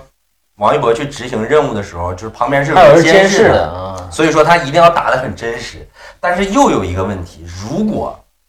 如果旁边真的有人监视的话，那周迅是怎么跑的呢？就是他那个角色，就是你就说不太通。我是觉得你说不太通。那他最后去复命的时候，他说的是啊，这个梁女女的死了，嗯就是他把周迅那个角色给弄死了，然后梁朝伟被他给抓到监狱了。对，这是他复命的结果。那如果有人监视的话，那周迅跑了，他是怎么跑的呢？这个东西我是觉得有点问题。然后，反正再一个就是从这个剧作结构来讲，那天我也说嘛，他双男主的戏，如果两个男主都是一个阵营的话，这个功能性有点重复。嗯所以，按照我的逻辑来讲，应该一正一邪是吧？对一正一邪是是正确的嗯。然后我就是反推了一下，就是我看完以后，然后按照我我的理解，但是不一定对啊，嗯就是我的猜测啊，我是觉得王一博肯定他的立场是有问题的，就是跟他现在是相反的一个一个阵营，他立场是肯定有问题，就是后期给改的。至于说因为什么原因改，那咱就不知道了。但是如果你按照我这个思路去再理解一下一遍这个戏的话，你会发现就是说。比如说他跟张静怡，就是他那个有婚约的那个女生，嗯他们俩在洗手间那场戏，嗯就如果他一直是一个好人的话，他跟那个女生是一个阵营的呀。对，但是我我后来我发现他俩可能是因为级别不对等，所以说那女的不知道他是对对，你可以这么理解，但是我感觉就是从王一博的表演上来讲，因为那女生先走嘛，那女生说我我怀疑他俩应该是结婚的时候，呃呃他俩应该没哦都是结婚，没结不婚，是就就订婚约的时订候，订婚约，他俩应该是一个阵营的。后来这女的可能看着王一博她在转变，转变了对是吧对对，我猜应该但是你的理解，我的理解就是说，如果按照我这个理解的话，就是王一博一开始他就不是这个阵营的，那嗯啊这样的话，整个这场戏你就能说得通了。啊就是从我的角度啊，啊然后紧接着一场，你你不知道有没有印象，就是他跟那个那个女生就是吵，只能说吵架了吧，嗯反正他心情不好，然后出来就跟这个日本兵有一场打斗戏，啊咱该该说不说啊，嗯就是就是对这个王一博这个，嗯，怎么说这个偶像吧，嗯流流量明星嘛嗯，该说不说，就练过练过舞蹈的，他肢体动作确实可以。就那场戏，我如果没记错的话，他应该是个长镜头，就整个他的这个肢体动作还是可以的，就是嗯最起码像模像样嘛。对对对，你没点基础，你也打不出来那种感对觉。对真的对确实是这个练练那个街舞之类的，他肢体语言确实是可以的嗯。但是你会发现，如果他如果真是我我党的这个这个地地下党的工作人员的话，他怎么可能就去打日本兵？然后就是他有暴露的风险呀、而且问题是，他打完日本兵以后就啥事儿没没有这了事儿就过去没了有人提这对个事对儿。对对，就我就觉得说他就应该一直是在反派那个阵营，所以说他打日本兵也没事儿。然后紧接着就是我说的那个跟梁朝伟那场戏，如果他要是就确实是不是跟梁朝伟一个阵营的话，就可以理解了，就是梁朝伟自己拼命把周迅送走了，然后他自己被抓了，就这么一个一个结局。然后你再加上就是最后那段香港那那个那一段戏，我觉得很明显就是补拍出来，就是后补的。哦，就是给我一个感觉，就是他上来的时候，他坐那儿喝咖啡，然后他给周迅点了一杯咖啡嘛。嗯，啊我严重怀疑，其实最开始这杯咖啡是梁朝伟那个角色给他点的，啊，但就是剪了，然后替换成王一博的这个角色，然后给他点的。然后最后他不进了一个类似于寺庙似的地方，然后梁朝伟在他后面，嗯然后拍了他肩膀一下，对然后他流下了一滴泪。对，我感觉就是整个一个故事是什么样的呢？就是他其实就是一个一黑到底的，包括他在中间有跟那个日本那个军官有个台词说：“我是一个什么什么不值得被重用，啊，就不值得被团结的一个人啊，什么之类的。”嗯，就是说我只能一一条路走到黑，然后也许能杀出一条血路。嗯，我觉得这个就是他他这个写照，他就是在那个乱世当中，就是哪方对我有利，我就投靠哪方骑，墙就是派一个投机投投机分子，对，就一直想要就是谋取私利的那种感觉的一个东西。嗯，啊，对，还包括那个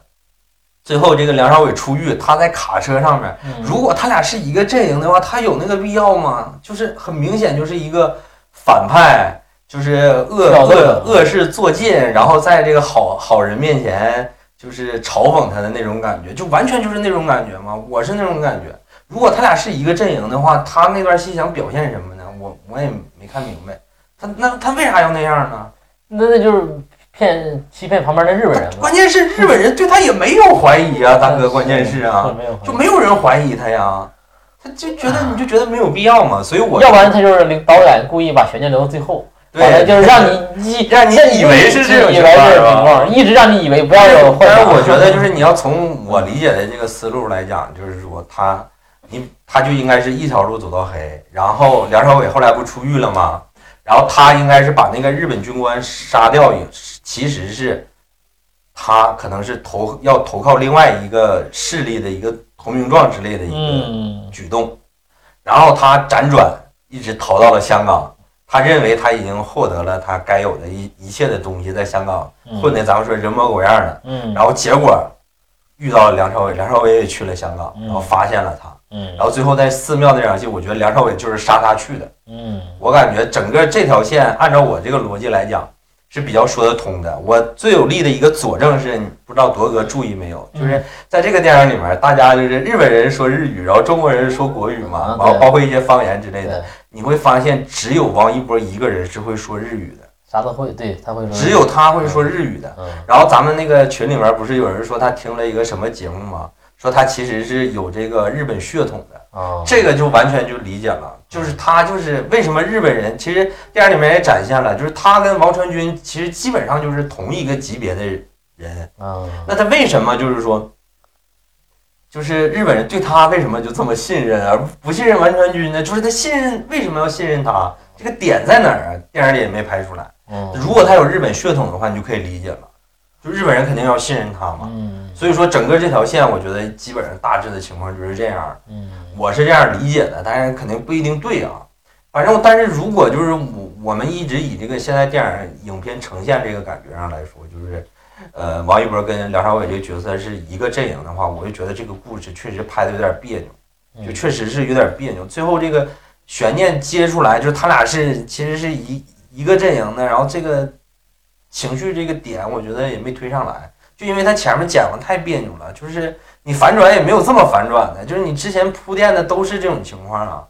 但我觉得应该是改过，包括一些补拍之类的，应该是有一些相相对来说，我觉得是有一些调整。嗯然后这个片子也是，就是嗯，今年大家都说是最吵闹的一个春节档嘛，这个片子也是被争论也比较多的一个片子。嗯嗯，基本上有几个点，就是说，第一就是这个烂片儿，就是这个片儿是个烂片儿。 其实我觉得就是程耳导演他肯定这个片儿你不能说是烂片儿，因为啊对对对，他最起码有这个制作的诚意都在这里头。对，你看他的画面，他的是有水准的，对对对他的画面，他的构图，对都在都在那儿嗯，都在那个情况不下。能说是烂片。除了这个故事，我的意思是，除了这个故事，包括它有点混乱这个剪辑之外，我觉得所有电影层面上的东西，全部都是很优秀的一些东西。第二个就是因为他成耳用了这个王一博嘛，然后因为他这也是一个就是粉丝就都夸嘛，嗯，然后不喜欢他的就骂嘛，反正就是有这么样一个争论。铎哥觉得他演的怎么样？我就我对王一博本身没偏见，这实话啊说，我觉得还可以，嗯，对吧？我就觉得这个，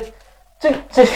但是有个别的说你这个他个别的戏可能表现的稍微有有一点儿这个过猛，就感觉好像有点有点有点过头了，就是表现的那种狠劲儿或者是无情啊，或那种那有个别几个场景，但我觉得大大部分戏来讲，就我觉得咋也是那个和及格线以上的。嗯，中规中矩，没啥毛病。咱说演的，嗯，也不是说特别好，但他也不是特别烂啊。他绝对没让你说你挑的是这块儿，他让你出戏了，他没有，他还是他还是在戏里的，嗯，对吧？可能有些个别的时候表现的可能是有点儿那个什么，就是说可能是有点儿发力完，我觉得有点儿可能稍微有点儿过分啊，就是有一点儿过分的感觉，就是有点儿表演的没那么激烈，他表演的有有有有非得搞那么激烈那种感觉，或者没那么深情搞那么深情，有嗯个别几场戏，我认为是那样的。但平时来讲，我觉得这场戏，其实我觉得像这种，像这种阴郁，或者是这种暗黑，或者或者是这种那个，这种这种这种就就这种这这种啥，这这这这风格这这种风格或者这这种那个氛围的电影的话，其实他对演技表现不是要求那么太高，因为他情绪这些所有人情绪都是很压抑的一种状态，是吧？没包有括对对对包括其实就是成耳的这个电影吧，它这里边的演员他就是这种，对对就对是。那种苦大仇深。对对，对，所以说你只要一直把它表演出来，就是这个状态一直一直持续下来，就就就没问题，对吧？他也不会有什么太多的那个。我也是觉得，嗯其实我也不是对王一博有偏见，我就是我我就是我不知道他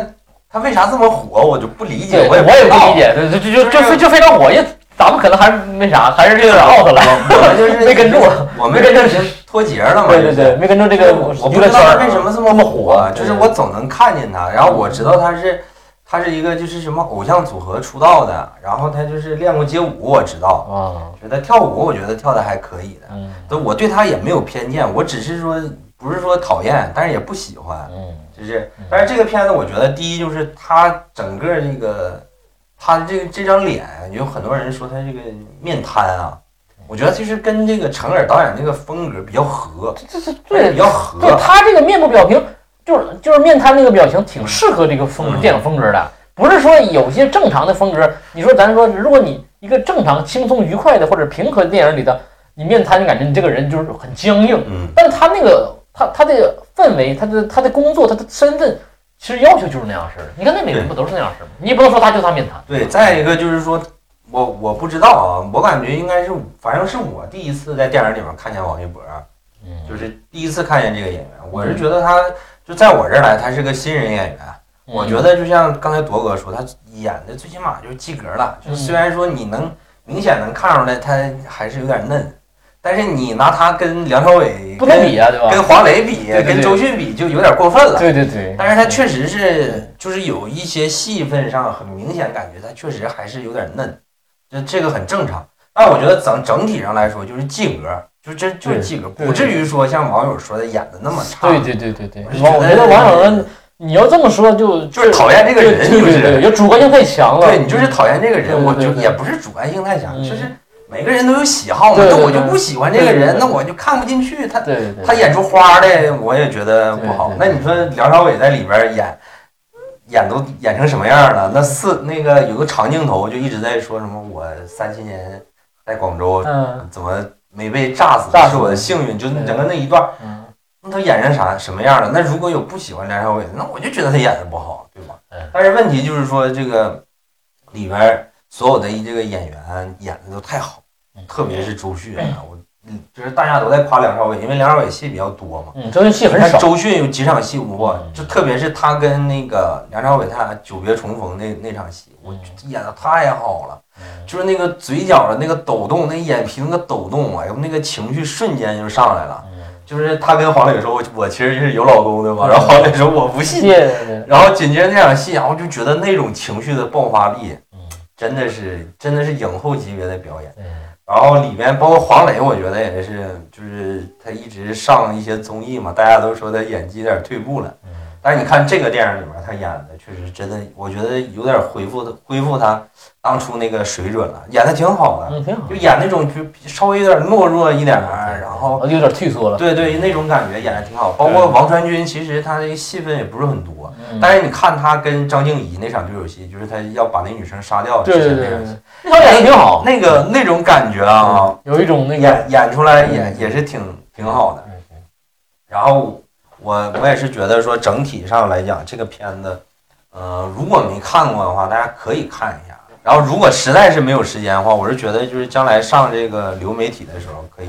看一下。嗯我是觉得这个片子有很多这个台词啊，值得这个细细的琢品磨味。啊，我是觉得它有可能成为这个，就是像《让子弹飞》那种，有很多会有很多名句儿，包括就是他跟王传君最最开始吃这个早餐的时候，对，什么是早餐？早餐就是一个人点一个人的，嗯就这种感觉。然后你暗合他最后这个，他跟就是王传君跟王一博这个角色嗯，跟那个女生， 有点这个两个人争吃一个早餐的那个感觉啊，嗯就稍微有一点儿，我觉得。整体上来讲，这个片子，嗯、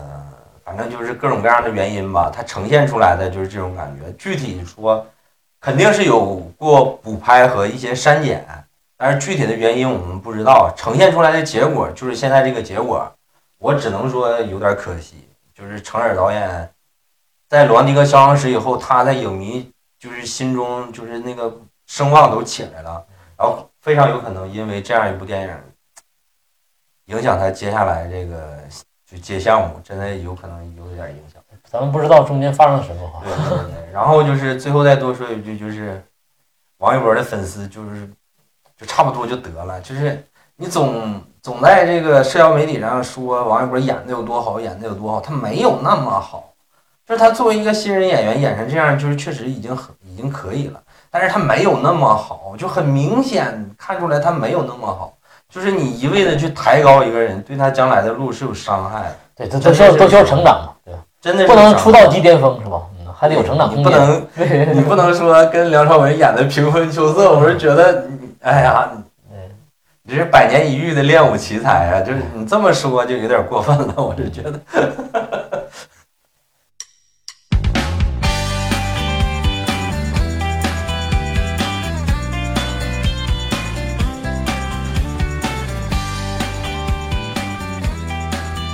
然后我们接下来就这个深海吧，多多哥没看完。我没看，小胖先说一下吧，是吧？我打九分儿，嗯深海。嗯我觉得这个片儿就是整个，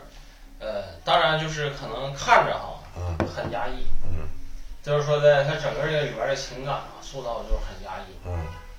但是为什么春节档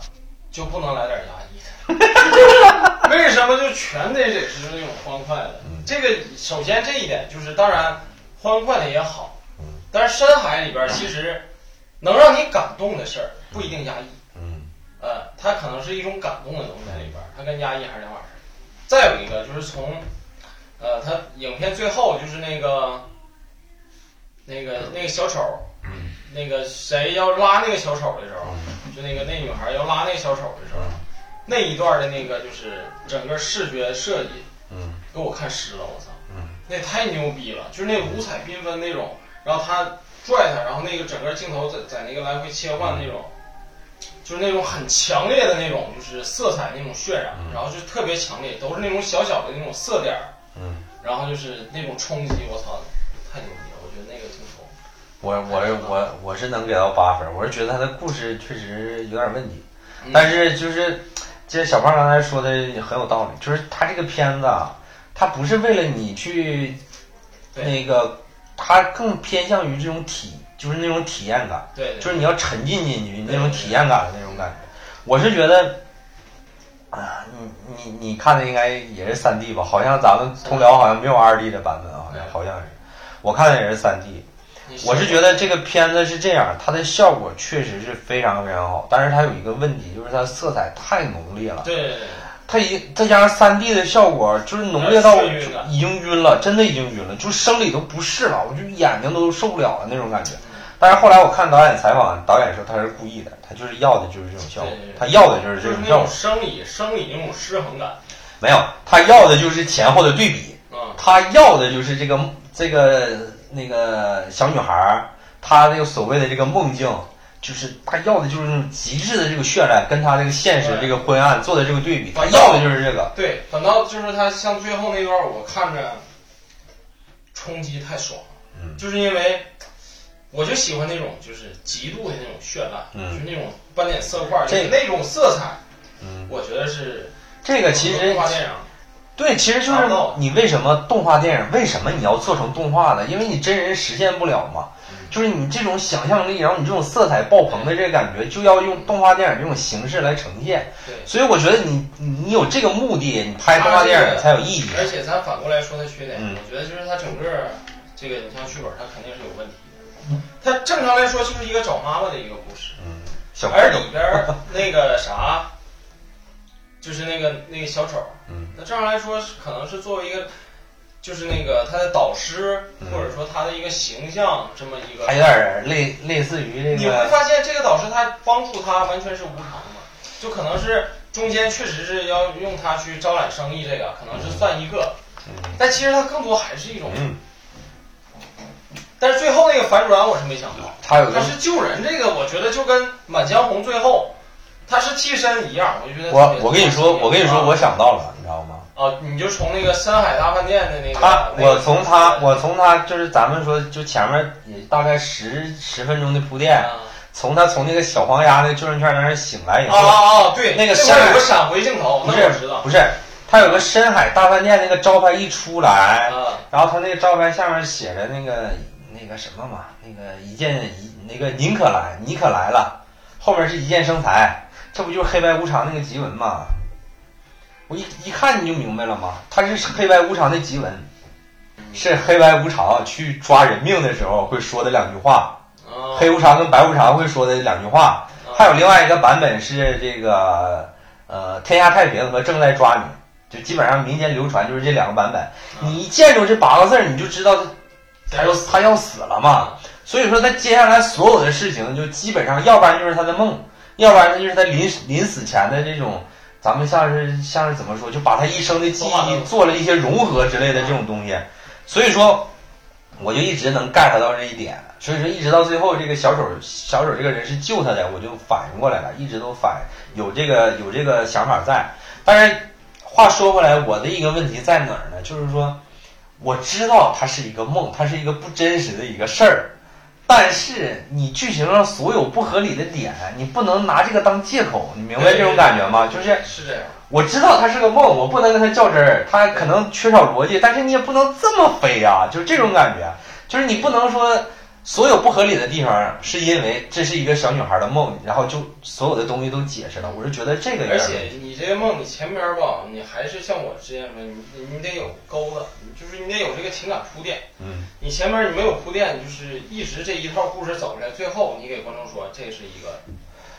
这个所以说就是有为什么有的观众就是说这个电影难看，就是因为它前半部分的时候入不了戏，就如果你入不了的话，就不用硬入，它确实就是不好看。对但是我是真看进去了，就是因为我知道，我一看见那八个字儿以后，我就进去了嘛。然后我就知道整个这个故事大概的一个走向，它大概会是这样一个发展。但是它最后那个结尾，我还是被感动到了，真的是被感动到了。对就是他最后那个高潮那个部分，就是那个小女孩撑撑开那个幕对布想要回去的就那个，那一段儿是色彩是但是他被其喷出来的，但是它其实是一个反反向的一个嗯一个一个一个东西，就是我们看电影，它争经常就是主角要挣脱一个什么东西的时候，他是要摆脱这个束缚，对，但他是是想进去，对他，呃但是他这个是女孩是想进回去，他想回到那梦，因为现实太残酷了。对，所以说他这个一个翻转的一个戏剧点，我觉得我还是真的挺感动的，真的是设的设置的很好。对，然后另外一个就是，尽管我说他这个故事确实有点问题，包括那个，包括那个小丑那个前期，特别是前期，他那五官太飞了，他一说话，我感觉他那下巴都要飞出来了，就整个那个过程就是实在是有点接受不了。然后它里边就是弄那些就像类似于这个粘液似的那种美学，确哎呦，我真是真是有点克鲁克苏鲁那种对感觉。确实是有点难以接受，就包括那个海精灵设置成的那个问造题型，，它问最大问题是啥呢？你整这种粘液吧，你就整那种暗黑的得了，你还非要搞点搞笑进去，我是对我包括那个我是没笑出来，它那个太恶心了，那个小动物叫叫什么海懒呐、叫什么嗯哎呦，弄得黏黏糊糊的，对我就觉得实实在是有点那个，嗯包括那个鱼形的那个人，就是就太吓人了，有点儿生理不适嗯确实是有点接受的有点儿有点儿问题，而且就有一段戏，就是他们刚掉进海里边儿嗯去深海大饭店的时候，嗯，就是你会发现那个场面，我觉得是就是想象力是很丰富的，对对对对，那个场面绝对不亚于我感觉啊，不亚于阿凡达。嗯，他整个就是他会发现他走走进餐厅里，然后有各形形色色的客人，嗯然后那小女孩一直跟着那个小丑去环游这整个餐厅，那个应该大概是一个长镜头，就他一直去把这餐厅都有什么样的客人，都有什么样的食物，嗯然后怎么去烹饪，嗯当然是有点恶心，嗯，但是你不得不佩服他那个想象力还是很丰富。对，其实就是我我们说了这么多缺点，就是它的故事层面确实有问题，但是它的，但是我看这个电影整个过程中，就像小胖说的，就是你明显能感觉到导演的真诚，真的是很真诚，就是他把所有他的那东种西，感情之强烈，对对对对，是很多动画电影，就是说咱们之前看的那些动画电影没有的，就咱们看不出来的那种对。你比如说什么家国情怀啊，或者说什么像姜子牙那种，或者是像杨戬那种什么，他这个是关注一个小女孩儿，嗯她这种孤独的，她从出生开始关注这么一群人，嗯他竟然能用这么一个题材，用这么大一个电影去承载这类的人，比如说单亲家庭，或者说或者是有抑抑郁郁症症的人，对呃，就是他能关注这个，用这么大的一个体量的东西去承载这这么一小部分人。对，其实它也是一个还挺有勇气的啊它也是个题材上的一个反差，就是说我用一个相对来说比较绚丽、比较华彩的一个东西来反映这个这个现实。我是觉得整体上来说，这个导演，刚才小胖也说，为什么这个春节档不可以上映一些比较不那么欢乐的？但是其实这个导演就是一直在参加路演，然后嗯，就尽量宣传吧，参加各种采访。然后我看了比较多，这个导演那个大家都知道，就是那个《大圣归来》那个导演田晓鹏嘛。他他自己没有，他是自己说他知道这个片子不适合春节档，但是他的公司已经挺不住了，他着急要回钱，就是必须要在这个档期上映，因为没有钱了。他已经做这个片子从大圣之后到现在已经七年了，他的时间成本，他所有的一切全投到这个项目里面了，而且他自己也说他自己确实有点任性了，包括里面极致的这个色彩，他自己也说就是为了跟这个现实做一个强烈的这个对反差。一种好像而且冲破这种枷锁的感觉，对对对而且你会发现，就是他那个除了色彩之外，他整个那种色块的那那种流动，包括那种移动，那种瞬间的那种变化，嗯其实确实是就是那一段拍的非常精彩。他就有点类似于《大圣归来》最后那一段，对，就是是那种他披上袈裟之后，就面对那叫披风对披对风嗯对，披风那种感觉，就《大圣归来》第一部那种视觉，对他，而且但是他这一次又做了一个这种去偏向于我们现在网友都说他叫我我我也没学过美术也不懂啊，嗯，网友说他是这个什么粒子水墨风这种画风，这种风格就是你在绘画上面你画一个静止的画其实是比较容易的，但是你给它做成动态。嗯就是它是个动画，你让它动起来，这个就像铎哥刚才说，就是《流浪地球二》的那个信息量大，这个电影的信息量更大，就一个画面，一个极致的东西，就那个绚丽的色彩扑面而来的时候对，那种感觉，你看不清这个屏幕到底要表达一些什么，它的信息量它是一种混乱的，你看不清。是一种很混乱，就是很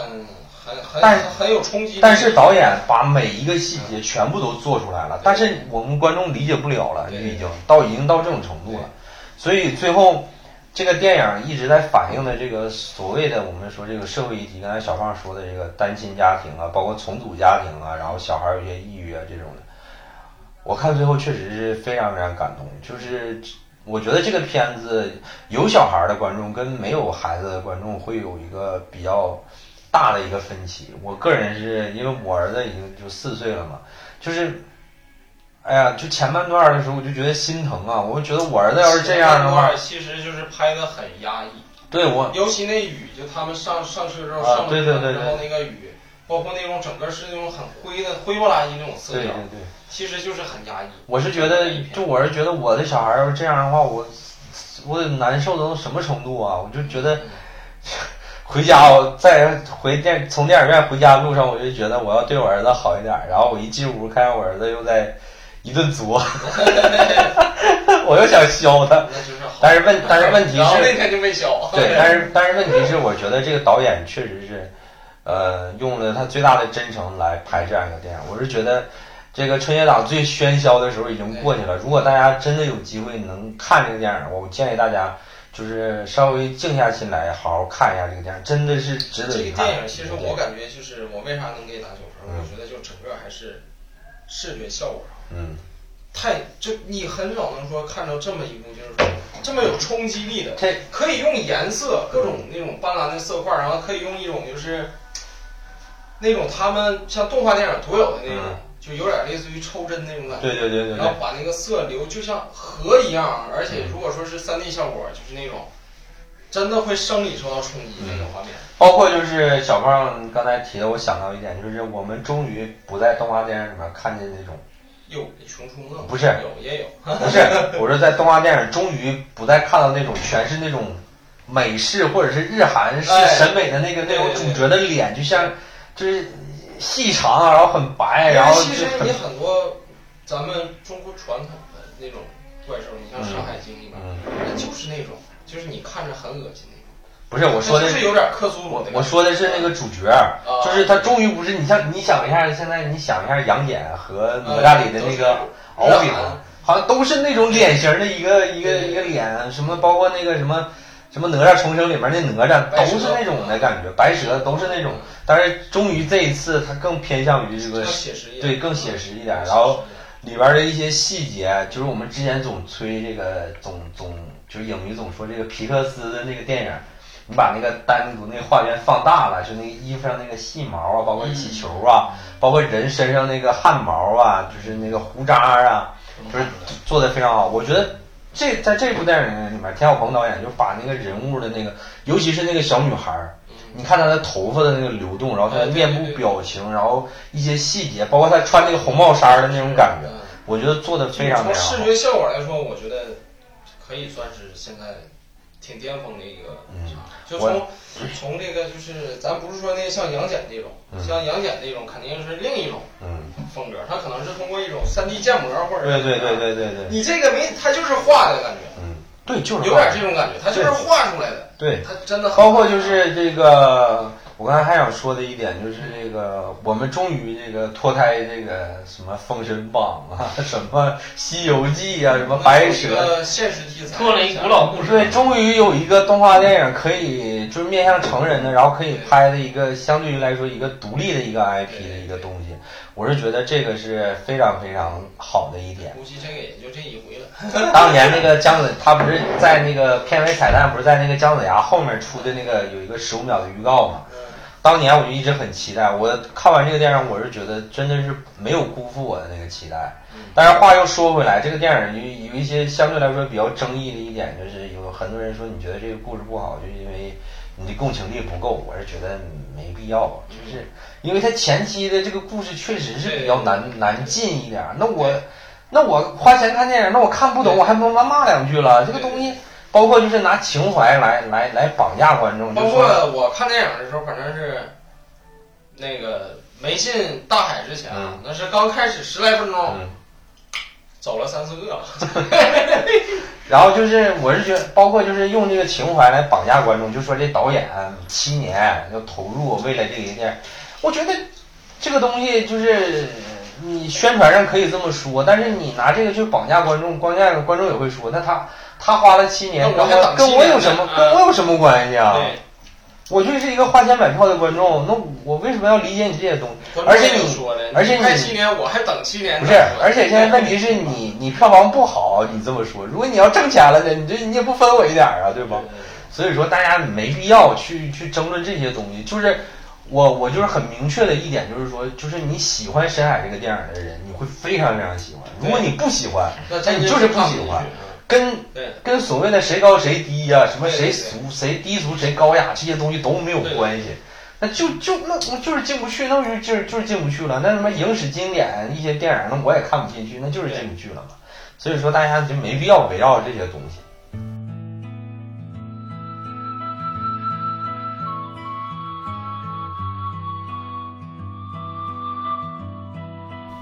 然后接下来就是这个铎哥自己聊一下交换人生观，我跟小胖都没有看，我我只能说我俩一点也不称职，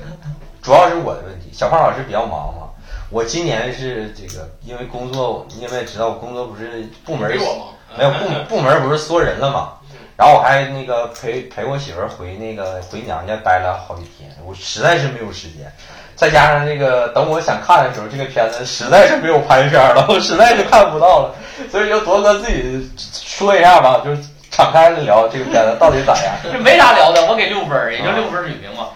这这，我看下来之后，感觉哎呀，也是感觉有有点儿乱。啊完再说，让雷雷佳音来演那个，对吧？交换人生啊，交换人生吧，还演一个大概一个初中生的一个水平，我觉得这个反差有点儿大。但是可能亮点比较火，啊没办法。这他这个片儿吧，主要其实还是讲这个家庭之间的情感的关系。我这我这稍微介绍一下吧，啥意思？啊嗯雷佳音呢是从小长大缺爱那伙儿的，但是就是属于那个是社社会的精英层次，这嗯也是不择手段，嗯就为了谋取这个社会地位，嗯也是有钱有势嗯。他是一个律师身份。嗯这小男孩呢，家庭呢是有奶奶，他奶奶失忆了，嗯知道吧？就海海门症了，完了有个小妹妹，她有父亲有母亲，家庭生活很平淡，嗯很小很小的房子，但很幸福。啊对吧？但那小姑这小小小子呢就喜欢张小斐这个角色，张小斐张小斐是一个相当于一个是销售这个讲课员，啊他总去看他买做做做销售这个讲演讲就就喜欢上他了。督导，对，完了那个这这正好张小斐这卖这个东西吧，出现质量问题了。嗯就正好呢，这个需要雷佳音这个律师帮他打官司，嗯需要这个老板他和他的老板和他的老板谈，老板说你帮我搞定了，我给你几百万，你让消费者不要告我了，因为有个人出事儿了，因为穿他这个鞋死了，所以告他，所以雷佳音帮打打官司，是这么一个过程。完了，当然雷佳音是那个追张张张小斐，因为张小斐家里他有个母亲，他母亲非常想赚钱，完了嗯也也是买了好多这个鞋，可能赔钱了，完了。一看那个这这个律师有钱，就鼓鼓励他女儿，你跟他多接触，完还鼓励他张小斐跟那个雷佳音借钱，啊催他母催他妈还债。啊！就他妈是一个很很现实的一个人，啊大概这个这个背景。那我大概对，完之后他们不是交换了吗？交换之后，交换之后完了之后，那些 那些小男孩儿这有了人家的身体和身份了之后，不可以名名正言顺的和这个张小斐在一起了嘛？嗯但在一起之后，他有顾虑了，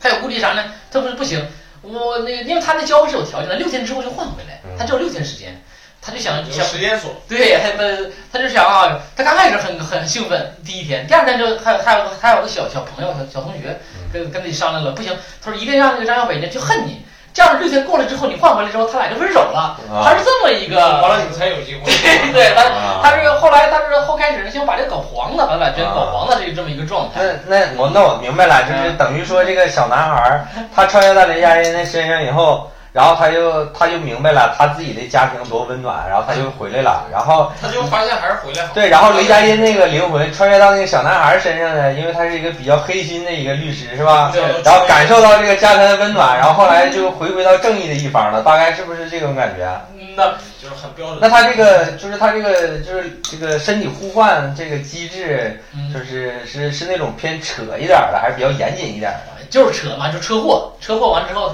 就车 祸车祸车祸的一瞬间，他俩就换上了啊就换上了他俩他俩产生的车祸，那些小男孩儿那个小男孩儿和这个雷佳音，那他他产生车产生车祸的一瞬间，他俩就换了哦换了，换了，那他嗯完了换为啥呢？借助道具了。啊小男孩儿换完身份之后，到了一个游乐场，一个大概一个地方，其实那个就是他小时候童年的一个记忆点。那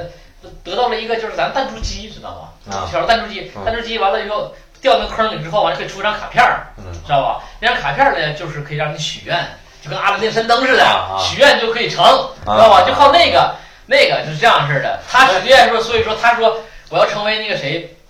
那个那个张小斐的男朋友，结果他就碰见另外那一个。哎那他那他就是他这个互换身体这个机，就是他们就换了一次吗？还是换了好几次？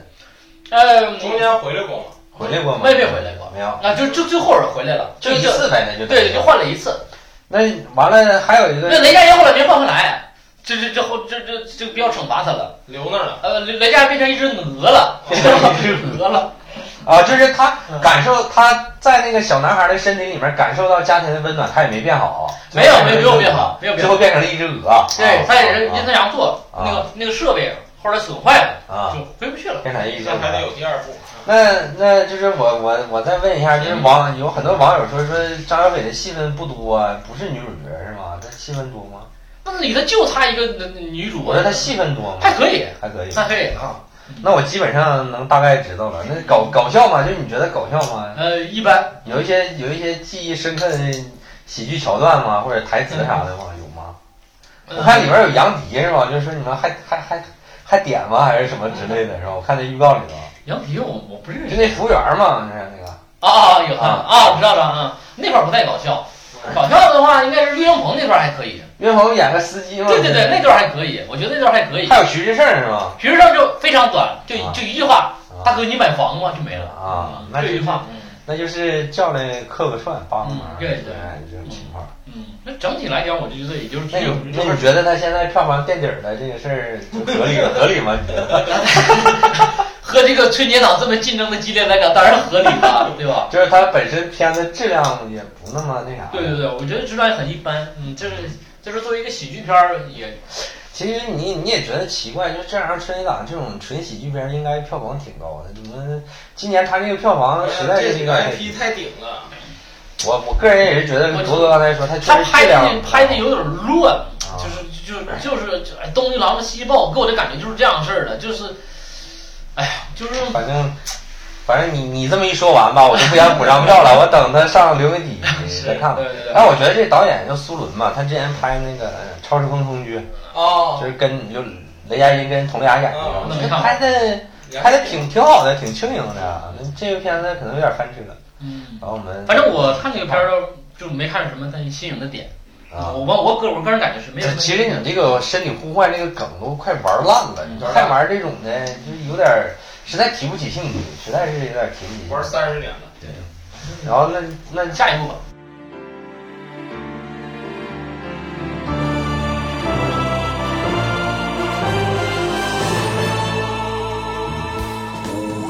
最后那我最后就是聊一下一个中国乒乓吧，你们都没对看，你是吧？聊听了吗？啊我也没看。我是那特天朗吧，这这个故事对，你把背景哦老提老下来悲惨了，他是他是这样，其实这个片子吧，他其实是想在十一上，嗯没上没上了。嗯没上了，然后他想在这个这个这个这个初一上，他都已经定完档了，但是就是传统中国电影这个传统艺能嘛，就是因为技术原因，回炉重造了。嗯，他把里面所有的人名儿，你中国乒乓嘛，就是你一看那个人名儿，你都知道是谁嘛，嗯就是大概的，他就改了一个字儿或者是啊怎么样原的型。谁啊呀？原型就是那个之前那个国乒国乒的那个对教练叫那个蔡振华嘛，反正啊，包括里边那个他们所谓的这个乒乓五虎，就是什么孔令辉、刘家良、呃刘国良还刘家良、哎刘国良，演演的演的那个那个他的事儿啊，就那教练的事儿啊。 对，演那个教练领怎么领着这个五五虎把这个中国乒乓球重回巅哦峰这样一个故事。这个然后就是因为这个技术原因，他又把这所有人名全改了，改改的就像那个夺冠是那种感觉，但是他比夺冠好一点在哪儿呢？就是他是紧紧急做的这个修改，他做的一些全是这个谐音，把名儿都改成谐音了。比如说这个邓超演的叫蔡振华嘛，原型他叫戴敏佳，就是你看这个嘴型吧，就不会太出戏，就是他别人都管叫老老蔡老蔡的，其实正常应该叫老蔡。然后现在改成老戴了，就是你不是很明显，就那个口型，就是这种感觉。然后他改初一就没赶上嘛。当时我我们在群里我还聊了，我说他后来定的大年初三，他这个宣发策略就有问题。嗯要不就定到定到初一。嗯当时我就他初一来不及了嘛，他之前都说他要在初一上，但是他初一来不及了，因为他要修改嘛。所以当时我在群里说，我说等到他初三回来的时候，就不一定什么局面了，对肯定没有他生存空间了。结果，结果他初初三、初四、初五放了三天，嗯然后就撤了，说现在改到二月好像十七号吧，好像是，大概是这样一个情况。我是初三那天看的，因为我看完《满江红》，初三那天看《满江红》，然后我初一看的《地球》，初二上嗯班，然后初三看的《满江红》，看完《满江红》以后，紧接着二十分钟有一场乒乓。我当时做了一个思想斗争，我说我如果要不看，可能就看不着了。再加上那嗯 你还挺个有预见性的。没有，再加我我我的才知我道，没有我的我的我认为是这个片子的排片会很少。你们啊，你哦我不知道不知道他他要撤档。我的想法就是他排片儿一定会很少，然后再加上他之前做过点映，在初一之前做过点映，然后他口碑还不错，所以我就想去看一眼。包场啊，没有，啊我那场八个人，算我八个人，算我八个人。太牛了！我看完以后就是我能给到七分儿，就是他确实拍的还不错，就是邓超跟于白梅他们之前都拍什么《分手大师》《恶棍天使》天使那种比较闹腾的喜剧片儿，他这哎这个片子他俩拍的还真不错，确实不错，整体的这个。我再加上我可能是一个就是比较是一个特殊的一个群体啊，我是对乒乓球一窍不通的人，我对乒乓球一点儿也不理解。就是我不了解这个运动是一个怎么样的一个情况，所以就是我没有预期，再加上一个就是我对那个他是根据这个九五年那个天津世乒赛，就是决战在那儿，我我也那是不是打那斯斯斯塔德迈尔那个什么？这是什么对对对什么瑞瑞是瑞瑞典的那个瑞典的什么，他们都叫老瓦什么的，瓦尔德内哎尔对瓦尔德内尔，对对老瓦尔德内尔老瓦老瓦，老瓦现在还干到是吧？然后就是我对这我对这段历史也不了解啊，就是他，我就说他那个原型人物有什么孔令辉，然后有什么这个刘国梁嘛，不是？我本来我对他也不了解啊，所以说他就是我跟这个戏原型人物对不上，也就对不上了，反正我也不了解嘛，所以我整个观影还比较顺畅。他叫什么？中国乒乓之绝地反击吧，他把前面那个绝境拍的节奏啥的，所有的东西都拍的非常好。就最后这个反击就有问题，就收尾没啊收好就。是啥呗？他球员一个是球员自身，再一个是国家。对对对，他他最开始他最开始是情况就是说他这个那个邓超作为一个运动员的时候，他是有伤病，还是嗯说就是还是说当时这个就是乒乓球这个规则呀，就是有点针对中国啊。完了就他就没打出这个冠军，但是他作为一个非常优秀的教练员，在这个国外就执教。后来当这个国乒就是教练啊这个成绩不行的时候，他就回国应聘这个教练。然后他当时放下一个豪言，就是两年让中国乒乓重回巅峰，就拿到像那个这个世界杯那大力神杯是那种感觉似的。他们有个叫什么什么思什么思维什么什么杯，反正是。啊，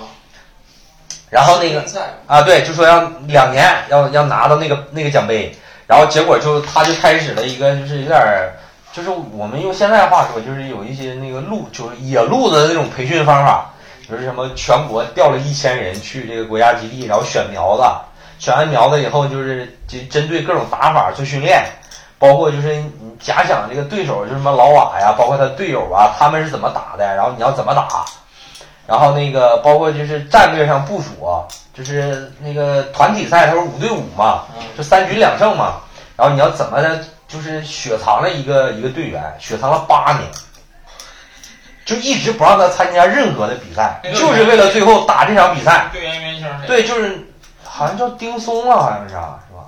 我有点记不住了。这不牺牲人家了？反正就是你查一下就能查着，这都是原型。完就说没有，在国乒在乒乓球队这种事儿非常常见，真的非常常见，就是一直雪藏你，不让你参加任何的比赛，就是为了关键时候骑兵，关键时刻就让你打这一场。然后包括它里面也揭示了一种就是那个很残酷的一个就是叫陪打，就因为我之前一点儿也不了解啊，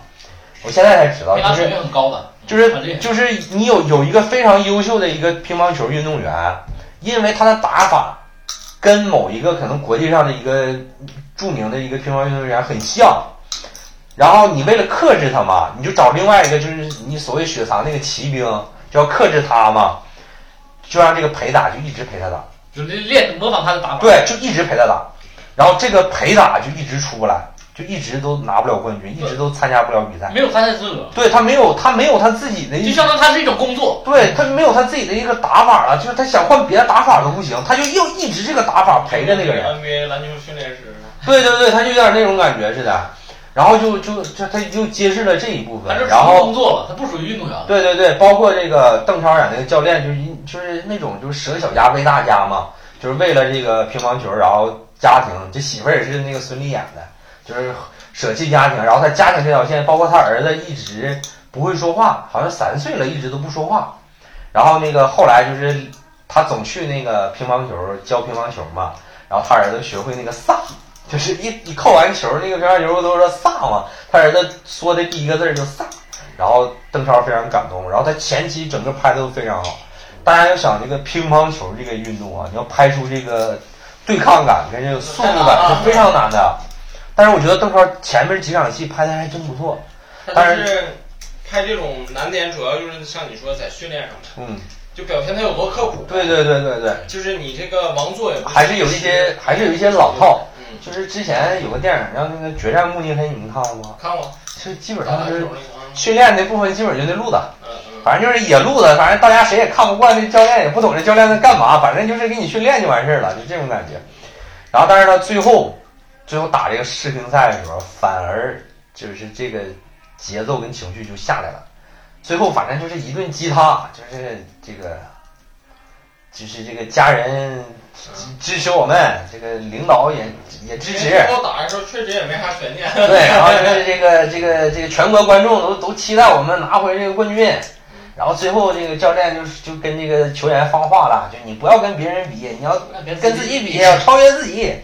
完了，再加上什么周围那个家人在看转播，啊然后又是什么在因为在天津举办嘛，又举国的又怎么筹备，反正要表达的太多了，包括这个逆境当中崛我起觉。得哈，如果说这个片儿嗯以一个像你说的陪练的视角嗯，去切入这个故事，可能哎，其实陪练那条线非常可惜，然后到最后那陪练那条线又回来了，啊，那大哥后来干干到一半不干了。干下不了，打了，啊然后他自己回去开开了一个小买卖，开了一个小买卖以后，然后最后那个就是他一直做陪练那个那那那哥们儿出来了嘛，然后那个对方的队伍说：“哎呀，这这是谁呀？没见过他呀，不知道有这么个队员。”然后就打赢了嘛，就出奇制胜打赢了嘛，然后那个陪练就哭了，在那儿啊一顿哭，就看电视的时候，然后跟他媳妇儿说：“我也赢了。”就是他终于明白这个意义到在哪儿了。我反正就是有一个小伏笔的一个回收。总体来说，就是最后一幕拍的确实有点泄气了。嗯，然后，但是这个片子我觉得就是最起码值质量还是值可以值七分，我觉得是可以的。我觉得邓超确实有进步。嗯然后这个片子的宣发策略实在是有点问题，反正你就那回事儿吧。然后我我我我在豆瓣上看，然后有一个人在这个豆瓣底下评论说，可能大部分中就是现在去看电影的这个年轻观众啊，一看这个海报都会想。中国乒乓还有绝地的时候，还需要反击？不是一直都世界第一吗？ 还需要反击吗？ 就觉得可能有点不太理解啊。反正这基本上就是这些情况。然后整体这个春节档，反正除了《熊出没》，我们三个人反正都看全了。 但是传说，挺好，传说这部《熊出没》拍的非常好，嗯，我觉得明年我们可以看一下《熊出没》了。 我觉说得这部拍的挺好，说嗯拍得挺结好构啥的、故事啥的，整的挺挺感人的，我操嗯都说拍的挺好，嗯，我们可能明年可以把《熊出没》加进来，可以对看一下。因为我们往年都把《熊出没》给不给是今年放这弃了电影主要太分化，分化太严重。嗯哎，今年往年咱说还能平均平均，今今年年这这个今年这个春节分化太严档重，今年这个春节档就是太吵闹，分化太太吵闹了。分分化太严重。就是电影类型也也也非常多，然后就是基本上每一部电影都有争议，然后就太吵了，就整个这互联网天天吵，反正我是觉得大过年的不至于。发现热点《满江红》这个热点起，每天不是骂就是对对对对对，基本上就是这种情况。就我这每天一推啊，一看那个，我不经常看 B 站嘛，嗯，完他们就全骂满江红，说啊满江红什么原因，这那嘎一顿分析的，对，什么幕后有资本啊？这对哎呀，我就觉得是，哎呀，你哪个电影幕后没有资本？没有资本，那钱都哪儿来的？那怎么拍呀？你这，哎呀，我们也闹不明白。反正就是一些这个普通观众，反正基本上一年就进电影院看这一场两场电影，反正大家就是，我觉得就是被人带节奏了。现在能吵成这样，就是被人带节奏那，肯定的，就是没看过的你看得去看啊，嗯。有一句道理。对，反正就是基本上，呃，六部真人电影春节档的就就这情况儿。反正我觉得今年还行吧，就是整体的质量我觉得还都不错。你看这个《地球》《满江红》都不用说了，你看《深海》和这个《中国乒乓》，我觉得都都挺不错的。对，反正就是慢慢儿，我觉得可能会有一个转变啊。今年那个春节档，有的人有有的人啊都不舍得花时间去看电影了，都在家看《狂飙》了。一个眼，每对每天都追更新了，都晚上不去看电影看电影，然后在家在家追狂飙。我看有一个视频，有个大哥在影厅里面坐着，好像看的是《满江红》啊，还是什么电影啊看啊，日然后本拿拿着手机搁那看狂 飙。好， 我觉得挺有意思的。我觉得现在这个慢慢可能，如果在春节期间，可能要是上一部有热度的剧，可能也对电影市场有点影响，还是嗯多多少少吧。反正这个热点也会有些争夺。现在就是《狂飙》太火了，太火了整个春节期间，哎呦我的妈，这一直在吵这件事儿啊，各种乱七八糟的事儿。反正就是热热闹闹的，今年一年就过完了。完了，明年再说明年的吧。然后下期再说下期的吧，我们这期就到这儿吧。好，哦嗯，拜拜。拜拜。